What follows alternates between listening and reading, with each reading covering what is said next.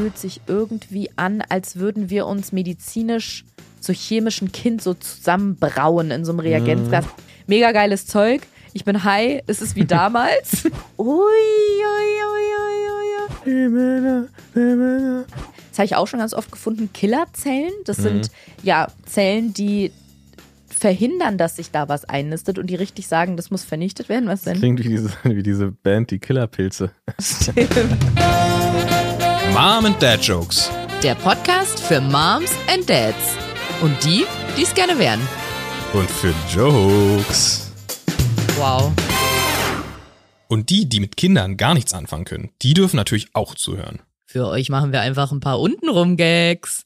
Herzlich willkommen zu Mom and Dad Jokes, zu Folge 21. Wie fandest du das? Fandest du das cool? Ich habe das so ein bisschen so reingerollert, wie so ein Box Boxkampf-Ansager. Das habe ich gemerkt, die Parallele, worauf du hinaus wolltest. Ich habe mich nur cool? gefragt über Herzlich willkommen. Ja, naja, das ist ja dieser, der hat auch so einen amerikanischen Akzent. Nee, der spricht so einfach Englisch, diese Ansage, dieser ganz berühmte Box. Ja, der sagt aber nicht herzlich willkommen. Wäre das erinnert mich daran, dass wir neulich so eine Sendung gesehen haben, wo es um Dates oder so ging. Und da war eine Dame aus Sachsen, glaube ich. Und die hat immer flirten, nee, warte, flirten gesagt. Nee, Forst. First, nee, First. aber auch Flirten, First und Flirten, ja. wo ich sehr viele Ös und Üs rausgehört habe. Und so hat sich das für mich gerade angehört mit herzlich willkommen. Ja, ja. Ja. Das ist eine Mischung. Es ist Folge 21 und während wir in den USA weilen, immer noch, hoffentlich, um meinen Geburtstag dort zu zelebrieren, möchten wir mit euch in die Vergangenheit reisen und zwar in den Mai 2023 und in dieser Folge berichten wir von der ersten Punktion, die ich hatte in unserem ersten IVF-Zyklus, wo mir die Eizellen entnommen werden sollten. Und ich kann das schon mal vorwegnehmen. Es ist schon wieder nicht so gelaufen, wie es geplant war. Wir wurden in allem, in unseren Hoffnungen, in der Behandlung, in, im ganzen Verlauf so ein bisschen zurückgeworfen. Ähm, ja, es war nicht so eine leichte Zeit und vor allem hatte ich zu dem Zeitpunkt fast drei Wochen Hormonstimulation hinter mir und ich glaube, anvisiert waren mal so elf Tage. Also musste mich sehr lange spritzen und genau, dann kam der Tag mit der OP, wo die Eizellen entnommen wurden und was da passiert ist und wie es dann weiterging, das hört ihr, wenn das magische Zeitreisegeräusch kommt und wir zurückreisen zum 26. Mai 2023. Hallo Ariana. Wie geht es dir heute? Ich habe das Gefühl, je länger wir aufnehmen, desto mehr Folgen wir haben, desto irrwitziger werden die Begrüßungen bei dir. Ich werde einfach immer kreativer. Und habe so einen kleinen, ich mache die ganze Folge jetzt mit einem kleinen Singen, Sang. Ich wollte gerade sagen, du hast eine sehr anstrengende Stimme dabei. Ja. Wie es mir geht, ich bin noch ein bisschen matschig, hatte ja gestern eine OP ja, aber den Rest erzählen wir gleich in der Folge, deswegen will ich gar nicht so viel vorwegnehmen. Wie geht's dir? Mir geht's gut. gut wie ich, immer, hatte, ne? ich hatte keine OP, ich bin nicht so matschig. ja. Ähm, bin natürlich in den gleichen Fahrwassern wie du unterwegs, gefühlsmäßig, aber weniger matschig. Ich muss aber echt zugeben, manchmal wüsste ich gerne, wie es ist. Also manchmal würde ich gerne in dir drinstecken, wollte ich gerade sagen. Mm. Nee, aber tatsächlich habe ich manchmal sowas wie eine sehr große Neugierde, wie sich das wohl anfühlt, du zu sein. Wir haben das ja jetzt wirklich schon ausführlich in diversen Folgen hier besprochen und auch erörtert, warum sind, ich glaube, grundsätzlich Männer, aber in unserem Fall auch du oft so tiefenentspannt. Klar, weil ganz vieles davon einfach nicht deinen Körper betrifft. Trotzdem wüsste ich manchmal gerne, wie sich das anfühlt, wenn auf, also wir sagen gleich, erzählen gleich, was gestern passiert ist und ja, wie der gestrige Tag war und was das für das weitere Vorgehen bedeutet. Aber dass trotz all diesen Umständen es dir immer irgendwie noch einigermaßen gut geht, du mich aufbauen kannst und du auch noch irgendwie entspannt durchs Leben kommst. Dabei habe ich manchmal so ein Neugierde, vielleicht sogar ein bisschen so Neid oder ja, das ist Bewunderung, so eine Mischung aus all dem, dass ich denke, ach, wie würde sich das mhm. anfühlen, wenn man so m, ganz unbefleckt davon durchs Leben geht? Du kannst du rausfinden. Du kannst jetzt einfach für 29,99 im Monat mein neues Mindset-Coaching, mein Mindset-Coaching buchen ähm, mit Erfolgsgarantie. Echt? Wie gibst du diese Erfolgsgarantie? Du weißt, dass das Kartellamt da aufmerksam wird, ne? Ja, aber das ist äh, 100 Prozent. Alle. Oder Wettbewerbs. Alle, alle, alle haben danach ein Mindset. Und aber, aber ganz kurz mal, wie gibst du die Erfolgsgarantie für dein Programm? Das wüsste ich wirklich gerne. Also wenn, wenn du da schon hinterfragst, ja, dann ist dieses Coaching nichts für dich. Muss ich ganz ehrlich sagen. Also das ist wirklich das ist die Basis, dass man mir glaubt, dass es eine Erfolgsgarantie gibt. Aber wenn du da schon anfängst, Fragen zu stellen, dann bin ich raus als dein Coach. Na dann kann gut. ich dir nicht helfen. Okay, dann hilf mir nicht, dann bleibe ich einfach bei mir und bleibe auch bei meiner Therapeutin, ehrlich gesagt. Na gut. Bevor wir aber einsteigen, müssen wir einmal noch unseren Ah. Status machen. Trommeln müssen wir. Ganz genau. Und am Ende ein Tusch? Nicht schwanger. Ja, na gut. Ihr müsst wissen, es sind nur wenige Tage vergangen zwischen unserer letzten Folge und der heutigen, die wir aufnehmen. Aber da gestern die Punktion war, dachten wir, wir nehmen die Gefühle und die Emotionen mal frisch mit. Aber Schießen wir direkt mal nach. Genau.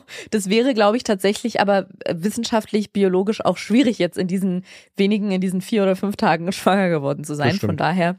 Genau. Ja, gestern hatte ich die Punktion, dazu kommen wir gleich. Wir wollen erstmal chronologisch das Ganze aufarbeiten. Und zwar, ich glaube, es war am Tag nach der letzten Folge, also nachdem wir das letzte Mal für euch was aufgenommen haben, hatte ich Therapie, also meine Therapiestunde. Und Nicht, nicht bei mir, sondern Nee, bei, bei, bei deiner, richtigen. bei deiner anderen Therapeutin. bei der, die dafür bezahlt wird. Ja. Genau. Und hab ihr erzählt, dass bei dem letzten Termin bei unserer, unserer Kinderwunschärztin, dass die Ärztin gesagt hatte, ähm, na, wie geht es Ihnen? Erstmal habe ich, das habe ich nicht mit der Therapeutin besprochen, aber als ich meiner Ärztin oder unserer Ärztin geantwortet habe, hat mich danach so ein ganz komisches Gefühl beschlichen. Kennst du das, wenn man seit Jahren, Jahrzehnten was automatisiert macht und dann hinterfragt man es auf einmal? Weil Mhm. ich mich dann plötzlich gefragt habe, ich habe das kurz beantwortet und dachte dann, sag mal, muss, fragt man eigentlich dann die Ärztin oder den Arzt auch und wie geht's Ihnen? Und selber? So ja, ein bisschen, ich hatte, das? ich, Weil hatte- ich kam ich mir hatte, so komisch vor. ich hatte letztens tatsächlich eine Situation an einer, an einer Supermarktkasse. mhm. Da war genau das. Das war so, so, so ein bisschen so halbamerikanisch. Was ist denn halbamerikanisch? Naja, so dieses Hey, how are you? und so. Und dann geht man nicht wirklich drauf ein und Hey, fine. Und dann war's das. und jemand hat dich auf und Englisch äh, gefragt? nee, nee, nee, die, Per- nee, die Person vor mir wurde, ähm, warte mal, wie waren das nochmal? Die Kassiererin und die Person vor mir haben sich, haben sich begrüßt. Mhm. Und die Kassiererin hat, glaube ich, nee, die Person hat dann eine Rückfrage gestellt, irgendwie mit äh, gut und selbst. Und dann ging es aber einfach weiter mit dem Kassiervorgang. Also da kam dann nichts. Ach, das wurde nicht beantwortet? Ja, genau, es war einfach, es war einfach so, tüt, Auch mal schön dieses Piepsen Ja. in die Leere. ja. Ah, Und ja, dachte, okay. ah, ja gut. Das Ja, tut mir jetzt leid. Und ähnliches Gefühl hatte ich, weil meine Ärztin mich fragte, wie geht's Ihnen? Kann ich nachvollziehen, dass eine Ärztin eine Patientin fragt, vor allem in so einer Kinderwunschbehandlung. Aber ich habe mich dann ganz komisch gefühlt, dass, also, dass ich meine Therapeutin nicht zurückfrage, und wie geht's Ihnen? Das ist mir klar.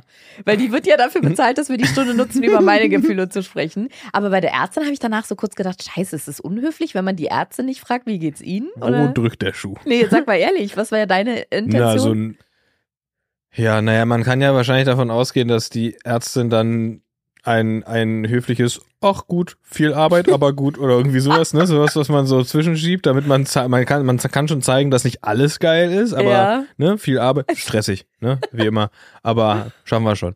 Ähm, sowas wäre dann wahrscheinlich zurück. Ich glaube nicht, dass sie dann ausgeschweift wäre. Ich glaube nicht, dass sie dann gesagt, ach, schön, dass sie fragen. Aber bin ich ja auch nicht. Bin ja auch nicht ausgeschweift. Dazu kommen wir gleich. Ja. Ich habe ja ehrlich gesagt auch mit einer Höflichkeitsfloskel geantwortet, weil ich dachte, naja, wenn ich jetzt ernsthaft anfange, das zu sagen, dann Ja. sitzen wir übermorgen noch hier. Aber trotzdem habe ich mich gefragt, weil ich habe ja auch eine Floskel benutzt, das könnte sie ja auch machen. Wäre das höflicher zu fragen, und wie geht's Ihnen?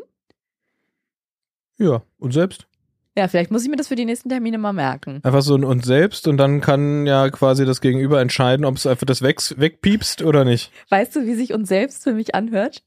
Wie kennst du das, wenn Leute was bestellen und sagen, hallo, ich bekomme einmal die Suppe? Bäh, äh. Das finde ich so unhöflich. Das ist so, ich bekomme einmal, das, das ist, habe ich neulich erst wieder gehabt, dass eine, eine, eine junge Frau ungefähr in meinem Alter vor mir stand und zu jemandem gesagt hat, ich weiß nicht, was, was sie haben Mhm. wollte, das Mittagsmenü oder ein Getränk und meinte, ich bekomme. Ja. Das finde ich so komisch und ich muss zugeben, und selbst finde ich aber ähnlich. Das klingt Ja. irgendwie so, Das ist auch die gleiche Person, die sich vorstellt mit der Michael. der, die Michaela. Hallo, der Michael. Naja, gut, sollen wir nochmal zurück zu meiner Therapiestunde? Ja. Ja, also die Therapiestunde nach der letzten Aufnahme, also nach dem Termin bei, bei unserer Ärztin, wo die Ärztin mich gefragt hatte, wie es mir geht. Und genau, meine Ärztin fragte mich, und wie geht's Ihnen? Und ich habe in dem Moment, also mein Impuls war schon, einfach eine höfliche Antwort, Mhm. eine Floskelantwort zu geben. Und da habe ich aber ganz kurz gekramt und hatte, Und so habe ich das meiner Therapeutin dann auch gesagt, wie so ein Nebel im Kopf. Ich hatte keinen Zugriff darauf, wie es mir eigentlich Mhm. geht und habe einfach so eine Floskelantwort gegeben und meinte, ja, bisschen stressig, aber sonst ganz gut. Das sage ich genau so, sage ich es meistens. Da muss ich jetzt nochmal einhaken. Ja. Ich glaube, dass es tatsächlich einen großen Unterschied gibt, ob eine, ein, ein medizinisches Fachpersonal dich fra fragt, wie es dir geht. Weil ich glaube, da geht's weniger so um, wie dein Tag so war, sondern es geht eher darum, hast du Schmerzen Nee. an der Und da kann ich ganz klar sagen, ich weiß, was du meinst, aber nee, weil die bei der, also bei uns ist es so, da wird man immer von der Ärztin, dem Arzt im Wartezimmer abgeholt und dann zum jeweiligen Behandlungszimmer gebracht. Manchmal wirst du ja auch von jemandem vom Praxispersonal aufgerufen Ja. und die sagen dann in Zimmer drei oder so. Bei uns in unserem Kinderwunschzentrum ist es aber so, dass Arzt oder Ärztin zum Wartezimmer kommen, deinen Namen sagen und mit dir zusammen dahin gehen oder Mhm. mit einem zusammen. Und so war es ja auch. Meine Ärztin kam ins Wartezimmer, hat mich aufgerufen. Ich bin zu ihr gekommen, habe gesagt, hallo. Dann sind wir zusammen, hallo, hallo, ich bin Annie, oh, ich bin Bert. Dann sind wir zusammen über den Flur gegangen und während wir gelaufen sind, hat sie mich enthusiastisch angeguckt und gesagt, wie geht's Ihnen? ja. Also es, es ging nicht darum, ob ich Schmerzen habe, sondern sie wollte, glaube ich, wirklich so einfach allgemein um ja, diesen gut, aber die Frau kann auch arbeiten außerhalb ihres Zimmers, ne? Also die kann schon auf dem Flur auch schon mal eine berufliche Frage stellen. Aber ich weiß nicht, wie ich das erklären soll. Das war von der Stell, stell, stell mal vor, du hast ein gebrochenes Bein und liegst im Krankenhaus, dann kommst, kommt ein Arzt rein und fragt, und wie geht's? Und du sagst, oh, naja, irgendwie mit meiner Freundin gerade bisschen anstrengend und so. Nee, nee, das Bein meine ich. Ich meine das Bein. Aber bei dem Termin konnte er nur, also das, worum es ging, war im Ultraschall zu gucken, ob da genug Eizellen vorhanden Ja. sind. Das heißt, in dem Gespräch hätte sie eh nichts rausfinden können. Nee, aber du spritzt ja die ganze Zeit. Also es könnte ja viel sein. Kann ja sein, dass du, einen- dass du, dass du einen riesen blauen Fleck am Scheiße, jetzt Bauch finde ich es noch hast. unangenehmer. Dann habe ich ihr wahrscheinlich falsch geantwortet. Naja, jedenfalls war es ja gut, dass ich das bei der Therapie so angesprochen habe, weil wir sind dann halt darauf gekommen, dass, oder ich meinte, dass ich da keinen Zugriff drauf hatte. Mhm. Aber nicht, weil ich in dem Moment so überrascht war, sondern ich habe auch nach dem Termin nochmal drüber nachgedacht, ja, wie geht's mir eigentlich? Und ich bin, ich konnte es nicht Ja. sagen. Genau, und dann hat meine Therapeutin mich gefragt, was ich glaube, woran das liegen kann oder was mich gerade beschäftigt. Und ja, es gibt gerade so ein paar, ähm, so ein paar familiäre Sachen, die irgendwie mich natürlich viel belasten, von denen sie auch weiß. Aber ich, und das habe ich ja auch gesagt, macht die Kinderwunschbehandlung mir gerade wieder mehr Angst und Sorge. Also ich bin der Meinung, ich war jetzt, während wir in Kinderwunschbehandlung sind, eigentlich schon mal an einem ganz anderen Punkt. Und Mhm. an einem Punkt, wo ich darauf vertraut habe, dass es schon irgendwann klappt und dass es passiert und dass es eigentlich nur eine Frage der Zeit ist.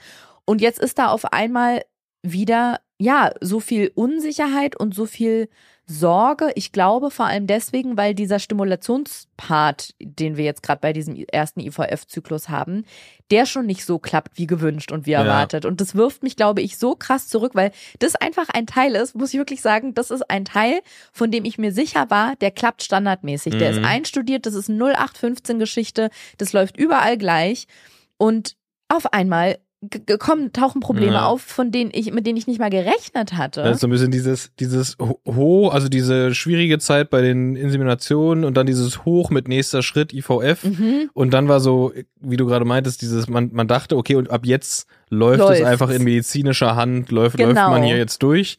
Und dann kam der Rückschlag, dass es anscheinend doch nicht so ist. Ja, ich dachte irgendwie, die großen Hürden, die wir jetzt nehmen, sind diese krassen Kosten, Mhm. diese vielen Spritzen, die Mhm. operativen Eingriffe und dass hormonell halt meinem Körper ganz schön zugesetzt wird. Aber dass auch das, war vielleicht naiv von mir zu denken, dass auch das holprig verlaufen kann, Mhm. das war mir einfach nicht klar. Und das hat mich Ja. dann schon ganz schön, ja, aus der Bahn geworfen. Jetzt Überraschung? Mir auch nicht. Nee, war dir auch nicht klar? Nö, ich wusste, ich hätte tatsächlich auch eher gedacht, dass es wirklich jetzt so ein, ja, medizinischer, so ein bisschen Schema F-mäßig, Ja, ne? genau. Ob, also klar, ob es dann klappt mit einer IVF Mhm. oder nicht, ja, da- dass das offen ist, das war, das war mir sehr bewusst. Ja. Aber dass Genau. halt quasi bis dahin Genau. schon mal so viele Stolpersteine noch sein können, das war mir nicht bewusst. Ja, genau. Und ja, ich habe ihr auch gesagt, was das, also meiner Therapeutin, dass das, was es wahrscheinlich für mich wieder so schwierig macht, ist, dass niemand sagen kann, warum das jetzt gerade so holprig läuft. Und ich lese ja natürlich auch immer viel, das merke ich schon auch selber. Wenn jetzt irgendjemand sagt, sag mal, merkt sie eigentlich, dass sie die ganze Zeit sich in Dinge reinsteigert und nachliest, das weiß ich. Aus irgendeinem Grund beruhigt mich das. Dieses Nichtstun, dieses Untätigsein ist für mich ganz schlimm. Na, Und weil dann- du, weil du es ja auch nicht ausblenden kannst. Ich kann es ja. Ja. ausblenden, weil ich bin Ja, nicht, ne, das genau. ist ja der große Unterschied. Ja. Ich kann, wenn ich bei der Arbeit bin, wenn ich auf dem Rad sitze oder sowas, wenn, dann, dann bin ich aktiv nicht damit beschäftigt. Also ich Ja. habe keine Einstichlöcher im Bauch. Ich habe keine, ich nehme keine Pillen. Ne, bei mir klingeln nicht wieder die Wecker, weil ich mich spritzen muss und so was. Das, Ja. also ich ich habe die Chance, das auszublenden, die du nicht hast, weil bei dir ist es halt immer präsent. Ja, genau. Und ich glaube, das ist für mich wie so ein Ventil. Also das belastet mich nicht. Im Gegenteil, dieses ständige Lesen und Recherchieren und Nachgucken hilft mir, weil wenn ich zum Beispiel Angst habe, okay, warum brennt es jetzt? Was macht die Spritze? Oder diese Geschichte von neulich mit der Luft, die ich mir aus Versehen gespritzt habe. Es gibt mir einfach Sicherheit, Artikel zu lesen. Ich lese jetzt wenig so Forenbeiträge, nur bei Sachen, wo es um Erfahrungswerte geht. Aber meistens gucke ich nach medizinischen Artikeln oder Ja. sowas, um zu gucken, ist das schlimm? Was macht man da? Und da stoße ich aber natürlich auch immer wieder darauf, dass die Wissenschaft oder WissenschaftlerInnen oft, BiologInnen, ReproduktionsmedizinerInnen oft nicht sagen können, warum das bei einem Paar oder einer Einzelperson nicht funktioniert. Und das beschäftigt mich wahnsinnig, Mhm. weil ich immer wieder denke, da sind wir wieder bei diesem großen Meer bei Nacht, dieses offene Meer bei Nacht, worüber wir neulich geredet haben. Ja, es macht mir macht mir halt einfach Angst. Da sind auch dann wieder Tränen geflossen bei der Therapeutin und da hat sie gefragt, was ich einen interessanten Punkt fand, ob ich diese Gedanken und diese Gefühle, die ich da habe, auch zulasse. Mhm. Und ich meinte sofort, eigentlich nicht, weil mein Kopf sagt, wir wollen doch positiv und optimistisch sein. Und auch meine Freundinnen sagen ja die ganze Zeit zu mir, hey, das klappt noch, ganz sicher. So, hab Geduld, das wird noch funktionieren. Was ich ja auch schätze, dass die das machen. Die wollen mich ja nur unterstützen. Und ich denke dann, ja, genau, ich möchte ja auch positiv und optimistisch sein. Und da passen ja diese großen Ängste, die ich habe, überhaupt nicht rein. Ich habe dann das Gefühl, weil ja auch, das sagen ja auch immer super viele, es ist Kopfsache und Einstellungssache. Und ich habe irgendwie das Gefühl, mh, wenn ich jetzt diese Ängste zulasse und diese Unsicherheiten, stehe ich mir ja selber im Weg. Und dann müsste ich, kann ich mir theoretisch auch noch einen Vorwurf machen, weil wenn mich da mal jemand fragen würde, aber bist du denn optimistisch und glaubst dran, dann müsste ich ja sagen, nee, weil zwischendurch habe ich immer Angst und heule und, und fühle mich unsicher und weiß nicht, ob das je klappt. Und da hat sie auch gesagt, dass aber von sowas, wenn man eigentlich Ängste hat, die man unterdrückt, von sowas kann dieses diffuse Nebelgefühl kommen, dass wenn man in sich reingeht und sich fragt, wie geht's Mhm. mir eigentlich, dass man auf nichts kommt, weil sie meinte, dass es auch wenn man vom Kopf her gerne optimistisch wäre und hoffnungsvoll, schließt sich ja nicht aus, aber dass wenn man diese Gedanken, diese auch negativ behafteten Gedanken und Ängste hat, dass es super wichtig ist, dass man die zulässt und dass Mhm. man die nicht verdrängt und sagt, ihr dürft nicht sein, sondern dass alle Emotionen quasi ihre Berechtigung haben und, und das optimistisch sein und Ängste haben kein Widerspruch ist und dass beides parallel existieren kann und Mhm. dass es ganz wichtig ist. Und das ist glaube ich der Punkt, sie meinte einfach nur dem Raum zu geben. Es geht nicht darum von morgens bis abends zu heulen und zu sagen, es wird nie klappen. Und es geht genauso nicht darum 24/7 zu sagen, doch doch, ich bin ganz optimistisch und das andere zu verdrängen, sondern beides rauszulassen, beidem Raum zu geben. Und dieser, dieser blöde Satz, so alle Gefühle sind okay, aber dass man es genauso lebt. Und man kann am Montag um 18 Uhr denken, ich weiß es, es wird klappen, irgendwann wird es funktionieren und dann kann man Dienstag früh aufwachen um sieben, ah, okay, sind wir realistisch, um 8.50 Uhr. Wow. Also für alle Leute da draußen, für mich persönlich existiert um 7 Uhr morgens diese Person Ariana Barbori nicht. Nie gesehen. Selten, wenn dann schlecht gelaunt.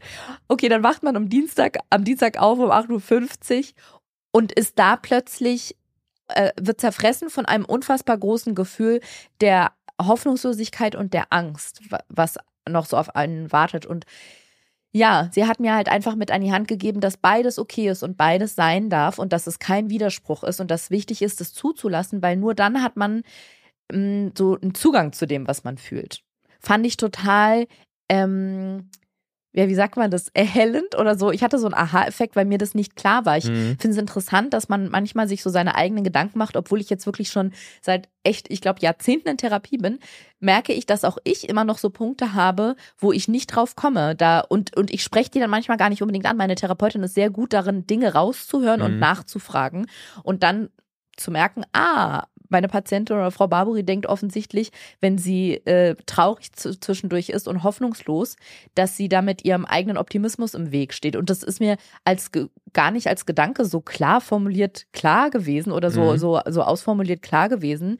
Und das hat mir sehr geholfen, dass sie nochmal so das so validiert hat und gesagt hat, das darf alles sein, das schließt sich nicht gegenseitig Ja. aus. Und je mehr man das zulässt, desto einen besseren Zugang hat man dazu, wie man sich fühlt. Ja, ist auch so ein bisschen dieses Embrace the pain, ist so ein bisschen, wenn man, Mhm, wenn man ja. sich, wenn man sich dem, dem Gefühl oder was auch immer, ob, ob das ein Schmerz ist, ob das ein Gefühl ist, wenn man sich dem stellt, dann hat man auch viel besser die Möglichkeit, damit umgehen zu lernen.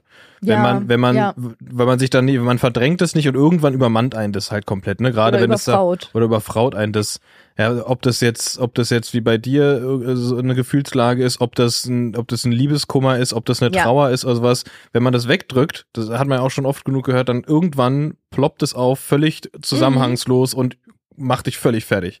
Ja, so, So, wie bei Leuten, die irgendwie einen Trauerfall Genau, komplett und- verdrängen. Genau, einfach, einfach Business as usual machen, Ja. ja, hier geht schon, ja, muss ja weitergehen und so und ein Jahr später ist halt so kompletter Breakdown. So. Genau. Ne, und das Ja. ist halt dieses, je mehr man lernt, mit seinen eigenen Gefühlen umzugehen und die zuzulassen und zu embracen, aber dann gleichzeitig auch nicht zu sehr drin zu versinken, desto besser kann man damit auch umgehen. Ja, genau. Es war auf jeden Fall, was sie gesagt hat, sehr nachvollziehbar und total hilfreich für Mhm. mich.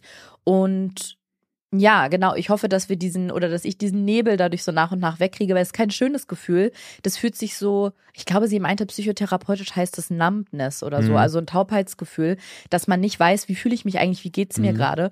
Und Seit wir darüber gesprochen haben, nehme ich das fast täglich wahr, dass ich merke, ich weiß gar nicht, wie es mir geht. Ich habe das Gefühl, ich bin gerade in so einer Maschinerie und mache halt alles so brav mit, weine jetzt nicht großartig, ähm, aber habe auch sonst jetzt keine, keine großen Glücksgefühle oder so, sondern ma, macht's hier einfach Mhm. gerade so mit. Aber wie, ja, wie geht's mir eigentlich so? Werbung. Ariana. Benedikt. Ähm, sag doch den Leuten mal, was ich liebe.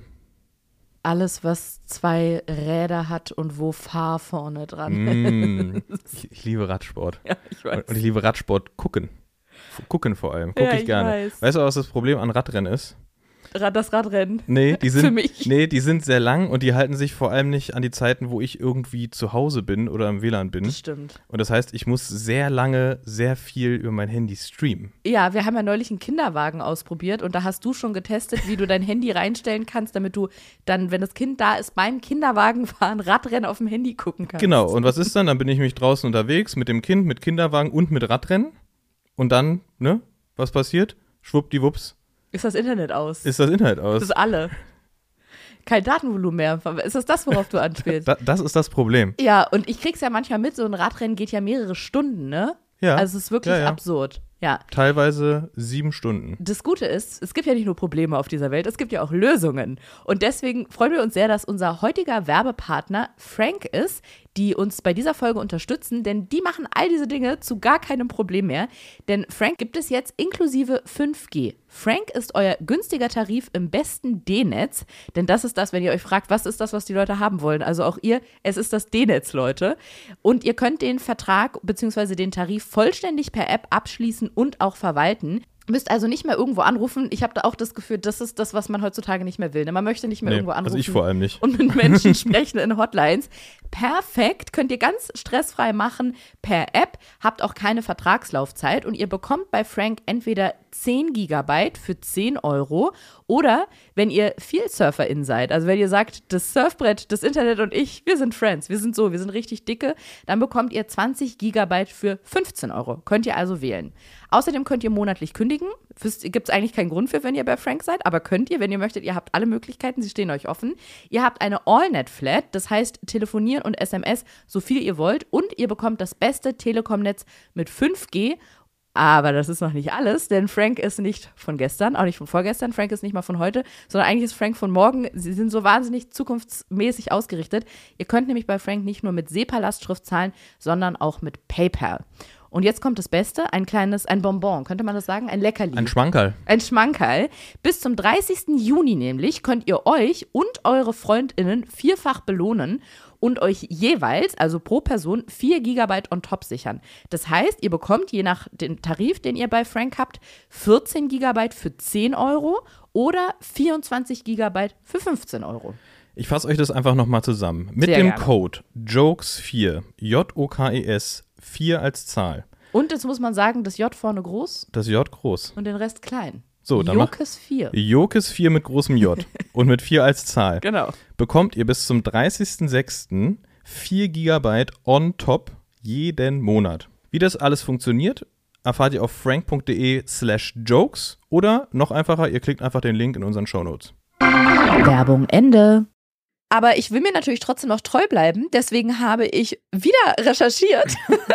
ich hatte so einen Moment und dachte, also es lässt mich trotzdem nicht los. Und ich glaube, dass, ich weiß es ja durch die Therapie, dass ich ein Thema mit Kontrolle habe. Und ich glaube, dass, dass dieses Kinderwunschthema und diese Behandlung immer wieder den gleichen Punkt triggert. Dieses, Dinge, die man nicht kontrollieren kann. Zum Beispiel, wenn man eine gute Eizelle hat, die sich hat befruchten lassen und die nistet sich dann nicht ein, wenn die eingesetzt wurde. Das ist für mich ein Thema, was ich nicht greifen und nicht verstehen mhm. und nicht fassen kann. Was passiert da? Warum kann einem das niemand sagen? Mittlerweile weiß ich, dass es Implantationsversagen heißt, weil dieses sich einnisten der Eizelle wird Implantieren genannt. Und man findet ganz oft diesen Punkt, ja, am Ende kann man es oft nicht sagen, haben auch mhm. WissenschaftlerInnen noch keine Antwort darauf. Aber es gibt natürlich auch oft ganz eindeutige Gründe. Zum Beispiel sowas wie Endometriose. Das ist, glaube ich, so einer der bekanntesten Gründe, warum nachgewiesen werden kann, aha, diese befruchtete Eizelle kann sich nicht einnisten. einnisten. Dann, das habe ich auch schon ganz oft gefunden, Killerzellen. Das mhm. sind ja Zellen, die verhindern, dass sich da was einnistet und die richtig sagen, das muss vernichtet werden. Was denn? Das klingt wie diese, wie diese Band, die Killerpilze. Stimmt. War die nicht sowas wie Tokyo Hotel, oder? Als Kinder, ne? Sowas in der Art. Tokyo Hotel als Kinder, ja. Dann gibt es, dass das Immunsystem der Frau die Spermien des Mannes bekämpft. Das finde ich mhm. auch interessant. Oder die Eizelle. Also, dass das Immunsystem merkt, warte mal, da ist ein Einringling in unserem System, mhm. der darf hier nicht sein. Dann gibt es Probleme beim Aufbau der Gebärmutterschleimhaut und so weiter und so weiter. Es gibt super viele Punkte, an denen es scheitern kann. Einer davon ist eben auch eine chronisch entzündete Gebärmutter.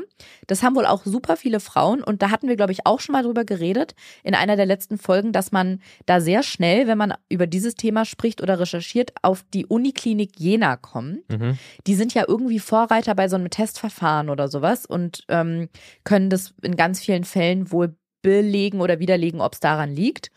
Und da musste ich irgendwie nochmal drüber nachdenken und dachte, vielleicht ist es ein Punkt, den man dadurch ausschließen kann, wenn das bei so vielen Frauen vorkommt und das der Grund ist. Mhm. Das hatte ich nämlich auch in vielen Foren gelesen, dass bei super vielen Frauen war eine chronisch entzündete Gebärmutter der Punkt. Und habe dann auf deren Seite geguckt, wie das funktioniert hat sich für mich nicht ganz erschlossen, weil man muss nicht dort direkt hin.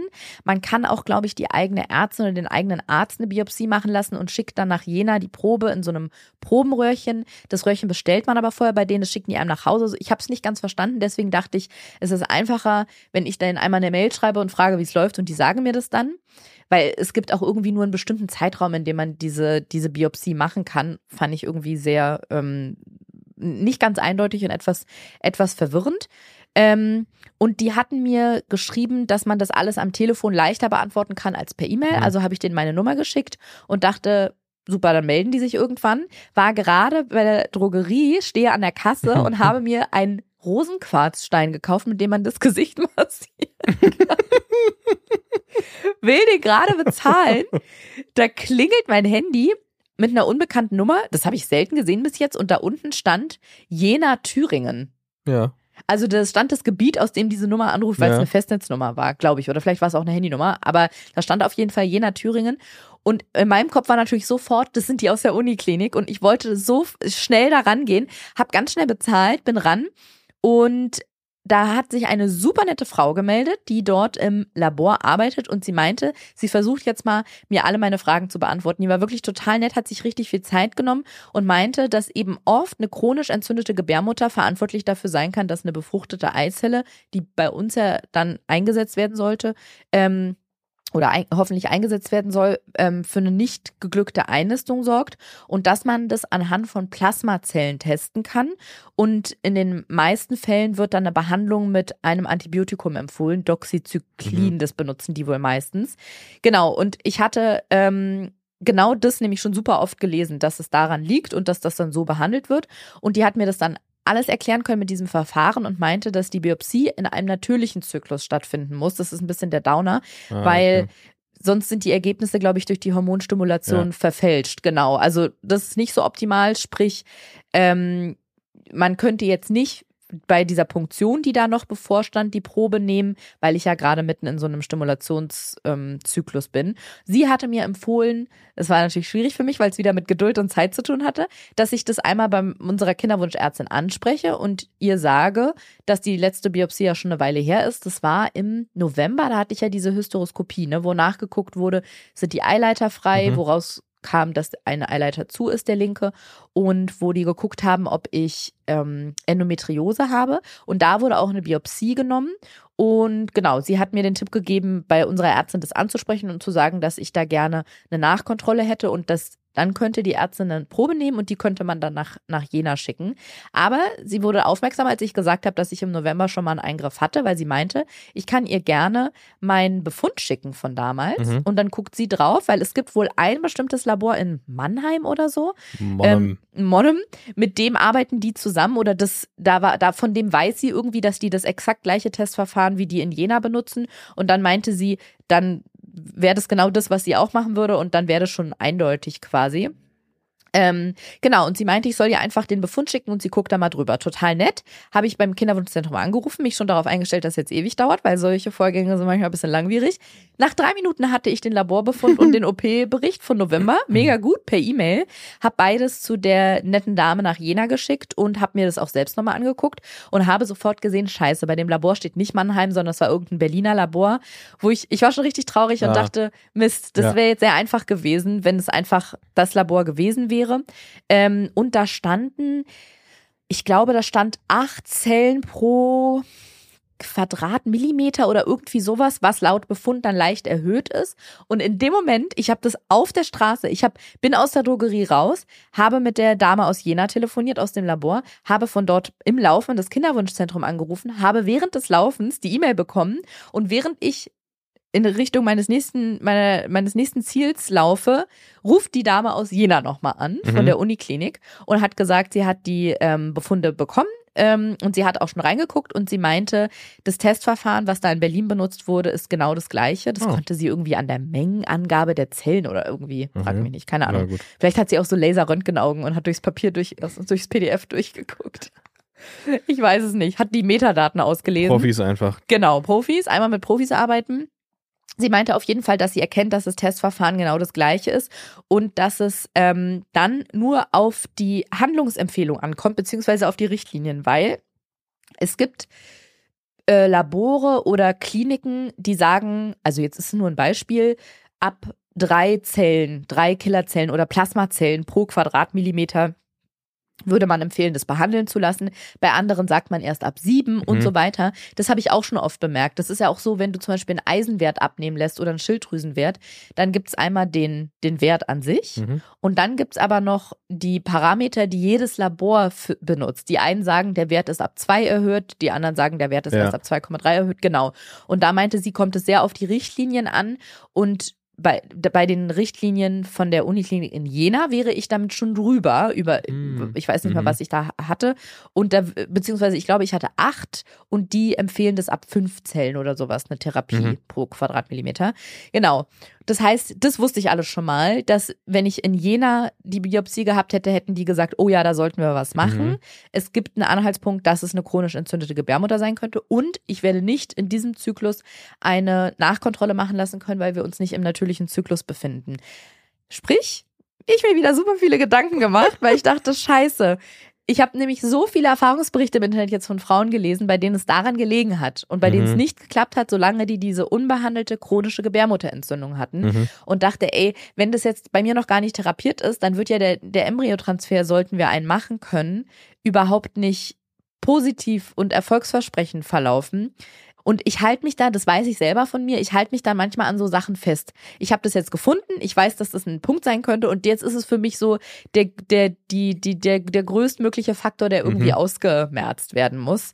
Ähm, ja, aber ich wusste ja, dass ich zwei Tage später diese Punktion haben sollte und dass es jetzt viel zu chaotisch ist, vorher nochmal im Kinderwunschzentrum anzurufen, meine Ärztin dazwischendurch verrückt zu machen und habe mir gesagt, okay, ich bin ja eh dann bei der Punktion da und dann werde ich einfach mit ihr darüber sprechen. So. Waren Sie, waren Sie schon mal in Jena? Aber ich finde, da merkt man, also natürlich, das möchte ich auch nochmal betonen, jeder Mensch, jede Frau, jede, jeder, ja, jede Person, die irgendwie in einer Kinderwunschbehandlung involviert ist, geht natürlich anders damit um. Ich will gar nicht sagen, ja, so sind alle oder so müssen alle sein oder wie auch immer. Aber das ist eben auch eine Art, damit umzugehen, so wie ich das mache. Mir mhm. hilft es halt, mich viel zu informieren, viel zu gucken, was kann ich noch machen, um unsere Chancen zu verbessern oder um irgendwie ja, was weil du ja, weil du ja zwischen den einzelnen Arztterminen quasi so völlig in der in der Schwebe so ein bisschen bist, ne? Das ist ja ja dann, total. Dieses Warten ja. ist auch immer so schrecklich. Ja. Mhm. Da will man natürlich zwischendurch noch mehr erfahren, als als dass es möglich wäre. Da kannst du ja nicht ständig die Ärztin anrufen. Ja, oder gucken, was ist, was kann ich noch tun oder mhm. was kann man noch ausschließen, weil das Thema hatten wir auch schon, dass ich der Meinung bin, dass ÄrztInnen auch nur einen gewissen, ja, wie soll ich das sagen, nicht Horizont haben, aber nur eine gewisse Kapazität an Energie und Hirnschmalz oder Hingabe, die sie für jeden einzelnen ihrer PatientInnen aufwenden können. Und dass es einfach gut ist, wenn man auch ein bisschen Eigeninitiative mitbringt. Klar, wenn man, wenn man das dann auch, hat, hatten wir auch schon, wenn man das ja. dann auch richtig rüberbringt, dann schadet ja, das ja. auf jeden Fall nicht, ja, ne? Genau. Ja, abends hatte ich dann noch so einen kleinen ähm, Downer-Moment, weil ich ein Posting gesehen habe von Ri ich weiß nicht, wie sie ausgesprochen wird, Rianne Meyer, glaube ich. Sie mhm. macht so Comedy, ich glaube, das kommt aus, Nieder aus den Niederlanden. Und habe ähm, ein Reel oder so von ihr gesehen, wo sie zum Arzt, sie hatte einen Arzttermin und hat gesagt, dass sie jetzt einen Zettel abholt, auf dem das Geschlecht steht. Und ich sehe dieses Reel und denke, ist die schwanger? Weil mhm. wenn so mhm. Personen des öffentlichen Lebens schwanger sind, das kriegt man ja meistens mit, das zieht ja dann selten mhm. an einem mhm. vorbei, wenn man den irgendwie folgt oder die witzig mhm. findet oder irgendwie die sympathisch findet. Und bin dann auf ihr Profil gegangen und habe da tatsächlich einen Schwangerschafts-, eine Schwangerschaftsverkündung gesehen. Hatte sie ganz süß gemacht, ganz schlicht und ohne jetzt groß mit äh, Konfettikanonen und so. Und das war so krass zu merken, wie in mir sich so Sekunde für Sekunde der, ich sag's jetzt mal Neid, obwohl ich das, mhm. den, den Begriff eigentlich nicht mag, weil er so negativ besetzt ist. Neid und Eifersucht sind ja. irgendwie, da schwingen so, finde ich, ganz viel so Missgunst und so schwingt damit. Ja, habe ich tatsächlich aber letzte Folge auch schon überlegt, ob, weil wir da ja auch drüber geredet haben, wie das ist, wenn, wenn andere Leute ja. schwanger werden. Das ist, glaube ich, echt, aber es ist also egal, wie man das, das Wort jetzt konnotiert, dass es aber schon eine, gerade in diesem Zusammenhang eine, eine Neidgeschichte ist. Auch. Ja, natürlich. In dem ja. Moment habe ich das auch total deutlich gemerkt. Also da hat sich auch bei mir so ein Bild zusammengebaut oder beziehungsweise wie so eine wie so eine wunderschöne Postkarte, habe ich so gesehen, ey, die hat, keine Ahnung, vier Millionen Follower auf Instagram. Die hat ein unfassbar wunderschönes großes Haus. Die hatte letztes Jahr eine Hammerhochzeit in der Toskana mit tausend Freundinnen. Alles sah so mega aus, war wunderschön. Sie hatte ein bildschönes Kleid an, in Kleidergröße 34 und jetzt ist sie ein Dreivierteljahr später auch noch schwanger. Ist ja klar, bei ihr läuft alles perfekt. Und dann habe ich bei ihren Postings weitergescrollt und habe ein einen Post gesehen von ihr, wo sie so einen Tagebucheintrag von sich gepostet hat, ein Foto hochgeladen hat von den Gedanken, die sie notiert hat. Und da stand, der war ein paar Wochen alt, dass sie Bauchschmerzen hat. Also jetzt ist sie, glaube ich, irgendwie im, was weiß ich, vierten Monat oder fünften Monat. Und vor ein paar Wochen hatte sie in ihr Tagebuch geschrieben und das halt als Posting hochgeladen, dass sie Angst hat, weil sie Bauchschmerzen hat und das sich gerade genauso anfühlt wie bei der Fehlgeburt, die sie davor hatte mhm. und dass sie mhm. jetzt ganz große Angst hat. Und ich habe mich auf einmal so, also ich hatte zwei Gefühle. Das eine war, dass ich mich total dafür geschämt habe, dass ich davor so missgünstige mhm. Gedanken hatte oder so Neidgedanken und mir gesagt, ja, ist ja klar, sie hat ja das perfekte Leben. Natürlich wird sie jetzt auch noch direkt schwanger nach der Hochzeit. Das tat mir total leid und genau, habe mich richtig geschämt dafür, dass ich ihr gegenüber so missgünstige Gedanken hatte. Und das zweite Gefühl war, dass ich so ein Gefühl hatte von Verbundenheit, weil ich dachte, irgendwie es gibt so viele Schicksale, die man, mit denen man immer wieder in Berührung kommt, rund um dieses Thema. Natürlich noch andere, das ist mir total klar, aber ich meine jetzt nur auf das Thema bezogen. Und man ist eigentlich nie alleine. Man kann immer davon mhm. ausgehen, dass es so viele m, Mitleidende quasi gibt, denen was ähnliches passiert, die durch ähnliches durch mussten. Und ja, es war total verrückt irgendwie, wie dann dieses dieses, was sie wieder so menschlich gemacht hat, dieses Posting so verletzlich, dass sie eine Fehlgeburt hatte, wie auf einmal so alles, was ich vorher gefühlt und gedacht habe, plötzlich ganz klein geworden ist. Und ich dachte, Mann, ey, die hat auch einfach. Ein kompletter Perspektivwechsel plötzlich, ne? Ja, total. Ja. Ich hatte das auch gepostet, weil, ja, weil ich dachte, da kann man ja offen mit umgehen. Also Mhm. ich habe das gepostet, was ich für gef unterschiedliche Gefühle quasi hatte. Und da hat mir eine Freundin oder Bekannte geschrieben, die ich sehe ich aber nicht so oft, ähm, hat mir einen ganz lieben Text geschrieben und gesagt, dass sie auch vor kurzem eine Fehlgeburt hatte. Und ich dachte so, auch das wusste ich nicht. Mhm. Also Ja. ja, wie krass einfach. Ähm, ja, habe ganz viele empathische Nachrichten bekommen und ganz viele Frauen, denen es genauso geht, die diese Gedanken kennen. Es war aber, es war eine einzige, deswegen die ähm, die Verteilung ist sehr klar, aber ich dachte, ich erwähne es trotzdem mal. Von einer Frau ohne Profilbild, ohne Postings, also privates Profil und nichts hochgeladen. Mit so einem seriösen Namen wie Chipmunk 98 Das oder ist mein. Fake-Profil. Das ist dein Fake-Profil. Sagt es nicht. Das gab es mal vor ein paar Jahren in England. So eine riesige Bloggerin, wo der Mann dann. Oh, warte mal, die haben. Wie heißen die nochmal? Das, die haben vier Kinder oder so. Ich glaube, vier Mädchen. Und das waren so. Sie ist Hebamme und er, was hat er nochmal gemacht? Ingenieur oder sowas? Ja, irgendwie oder Berater. Und ich kannte echt viele Leute, die denen gefolgt sind, weil die, die hatten einen coolen Stil, die haben ein Haus toll eingerichtet, die waren irgendwie cool mit ihren Mhm. Kindern.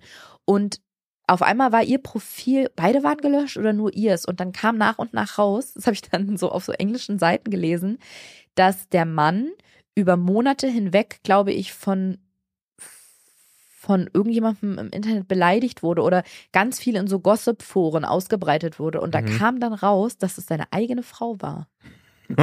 Richtig krass. Das ist wie so eine Serie, die man guckt. Wie hieß es denn ja nochmal? absurd. Father of Daughters hieß es. Okay. Genau, sein Profil bei Instagram, den gibt's glaube ich wieder. Der ist irgendwann zurückgekommen. Hieß, heißt Father of Daughters und Mhm. ihr, sie heißt glaube ich Mother of Daughters oder Mhm. so. Ja, richtig krass, genau. Und Sehr die hat sich dann Fake-Profile angelegt und hat dann irgendwie auch öffentlich gesagt, warum sie das gemacht hat und irgendwie Einfach um mal auf den Boden der Tatsachen wieder zurückzuholen. so ein bisschen, es hatte so ein bisschen was mit Neid, glaube ich, zu tun tatsächlich und ja, ich weiß nicht mehr, wie sie es erklärt hat, aber ich fand es wirklich krass, weil es war wie so ein Filmplot irgendwie. Sehr absurd. Ja.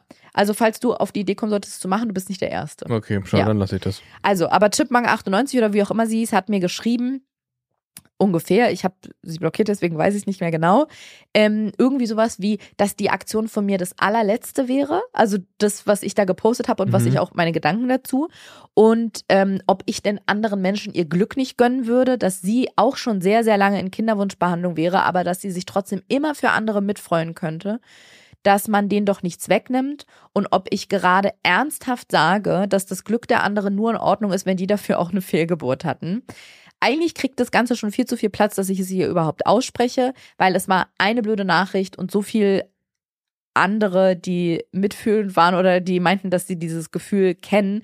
Und kennst du das? Manchmal sind Nachrichten, also ich glaube, du kriegst nicht so viele Hassnachrichten, ich jetzt auch nicht, aber manchmal, wenn man so eine kritische Nachricht bekommt, dann ist die so mh, so dreist und so giftig formuliert, dass ich sofort weiß, ey, wenn ich diese Person im echten Leben getroffen hätte, wir wären niemals in ein Gespräch gekommen, wir wären nie auf einer Wellenlänge gewesen und ich brauche mir gar keine Gedanken darüber machen, weil ich Mhm. mit dieser Person im echten Leben gar keine Überschneidung gehabt hätte Ja. und ich brauche mich nicht im Internet jetzt von jemand anonym irgendwie zusammenfalten lassen. Ja, eben. Und außerdem hätte die Person das im echten Leben auch nicht gemacht, weil sie da nicht den, den Schutz des Bildschirms vor Das sich gehabt sowieso. hätte. Insofern Aber ist es eh egal, meine, was Leute im auch Internet schreiben. inhaltlich. Und ich dachte aber, ich erwähne es, weil ich mir vorstellen kann, dass A, Leute auch im echten Leben anderen sowas sagen oder Leute, die diesen Podcast hören, sowas gesagt bekommen und sich das zu Herzen nehmen. Den möchte ich nur sagen, abgesehen davon, dass sie meine Aussage völlig verdreht hat. Ich habe natürlich nicht gesagt, dass man Mhm. nur Glück empfinden darf, wenn man eine Fehlgeburt hatte. Und ich habe auch nicht gesagt, dass alle, die schwanger sind, ohne vorher Probleme zu haben, dass es denen nicht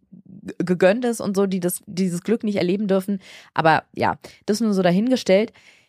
Falls ihr in der Kinderwunschbehandlung äh, seid oder wart oder ihr könnt nicht schwanger werden oder äh, habt Schwierigkeiten, wie auch immer auf diesem Weg, ihr dürft neidisch sein, ihr dürft missgünstige Gedanken haben und ihr, ihr dürft dieses Gefühl haben von, ihr könnt euch nicht mitfreuen mit anderen, weil dieser Prozess ist verdammt ungerecht, er ist mega hart, er ist scheiße, er ist körperlich und emotional unfassbar anstrengend und viele geben irgendwann auf, weil sie entweder die Kraft nicht mehr haben oder das Geld nicht mehr haben oder beides.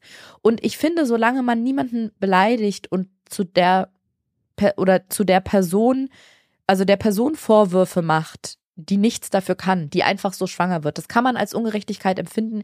Ich würde es der Person nur nicht zum Vorwurf machen, weil die Person kann nichts dafür. Mhm. Aber diese Gefühle sind erlaubt, meiner Meinung nach. Da, da, sind wir bei dem gleichen Thema. Man ja. darf Gefühle zulassen, man muss einfach nur darauf achten, dass man sich nicht von denen zerfressen lässt. Also wenn, wenn so ein, wenn so ein, ja. wenn so ein Neidgefühl plötzlich omnipräsent und lebensbestimmt wird, dann ist das auch nicht mehr gut.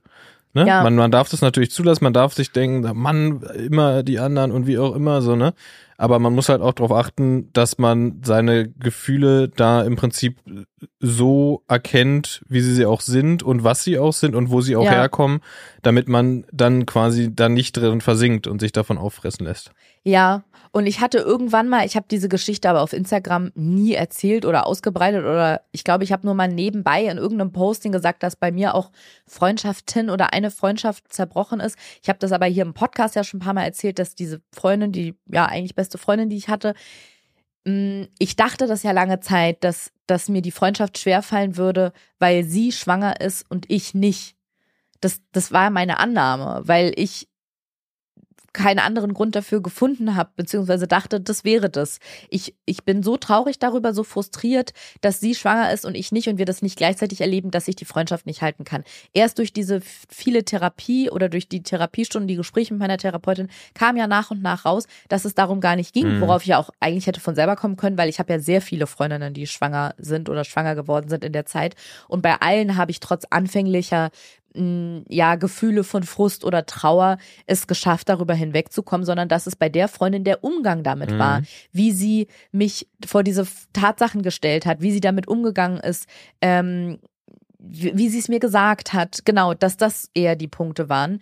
Und bei meiner anderen Freundin sehe ich es ja, da habe ich, wenn die mir das verkünden, auch oft erstmal so einen kleinen Kloß im Hals und denke, warum schon wieder eine Freundin von mir und nicht ich? Aber langfristig schaffe ich es dann trotzdem, weil ich weiß, die haben nichts falsch gemacht, die haben nichts böse gemacht, die ist nicht deren, es liegt nicht in deren Hand, dass es bei denen klappt und bei mir nicht. Aber man darf diese Gefühle trotzdem haben. Wichtig wäre es vielleicht darüber zu sprechen, auch mit der betroffenen Person. Aber ich finde wirklich, niemand sollte sich verurteilen dafür.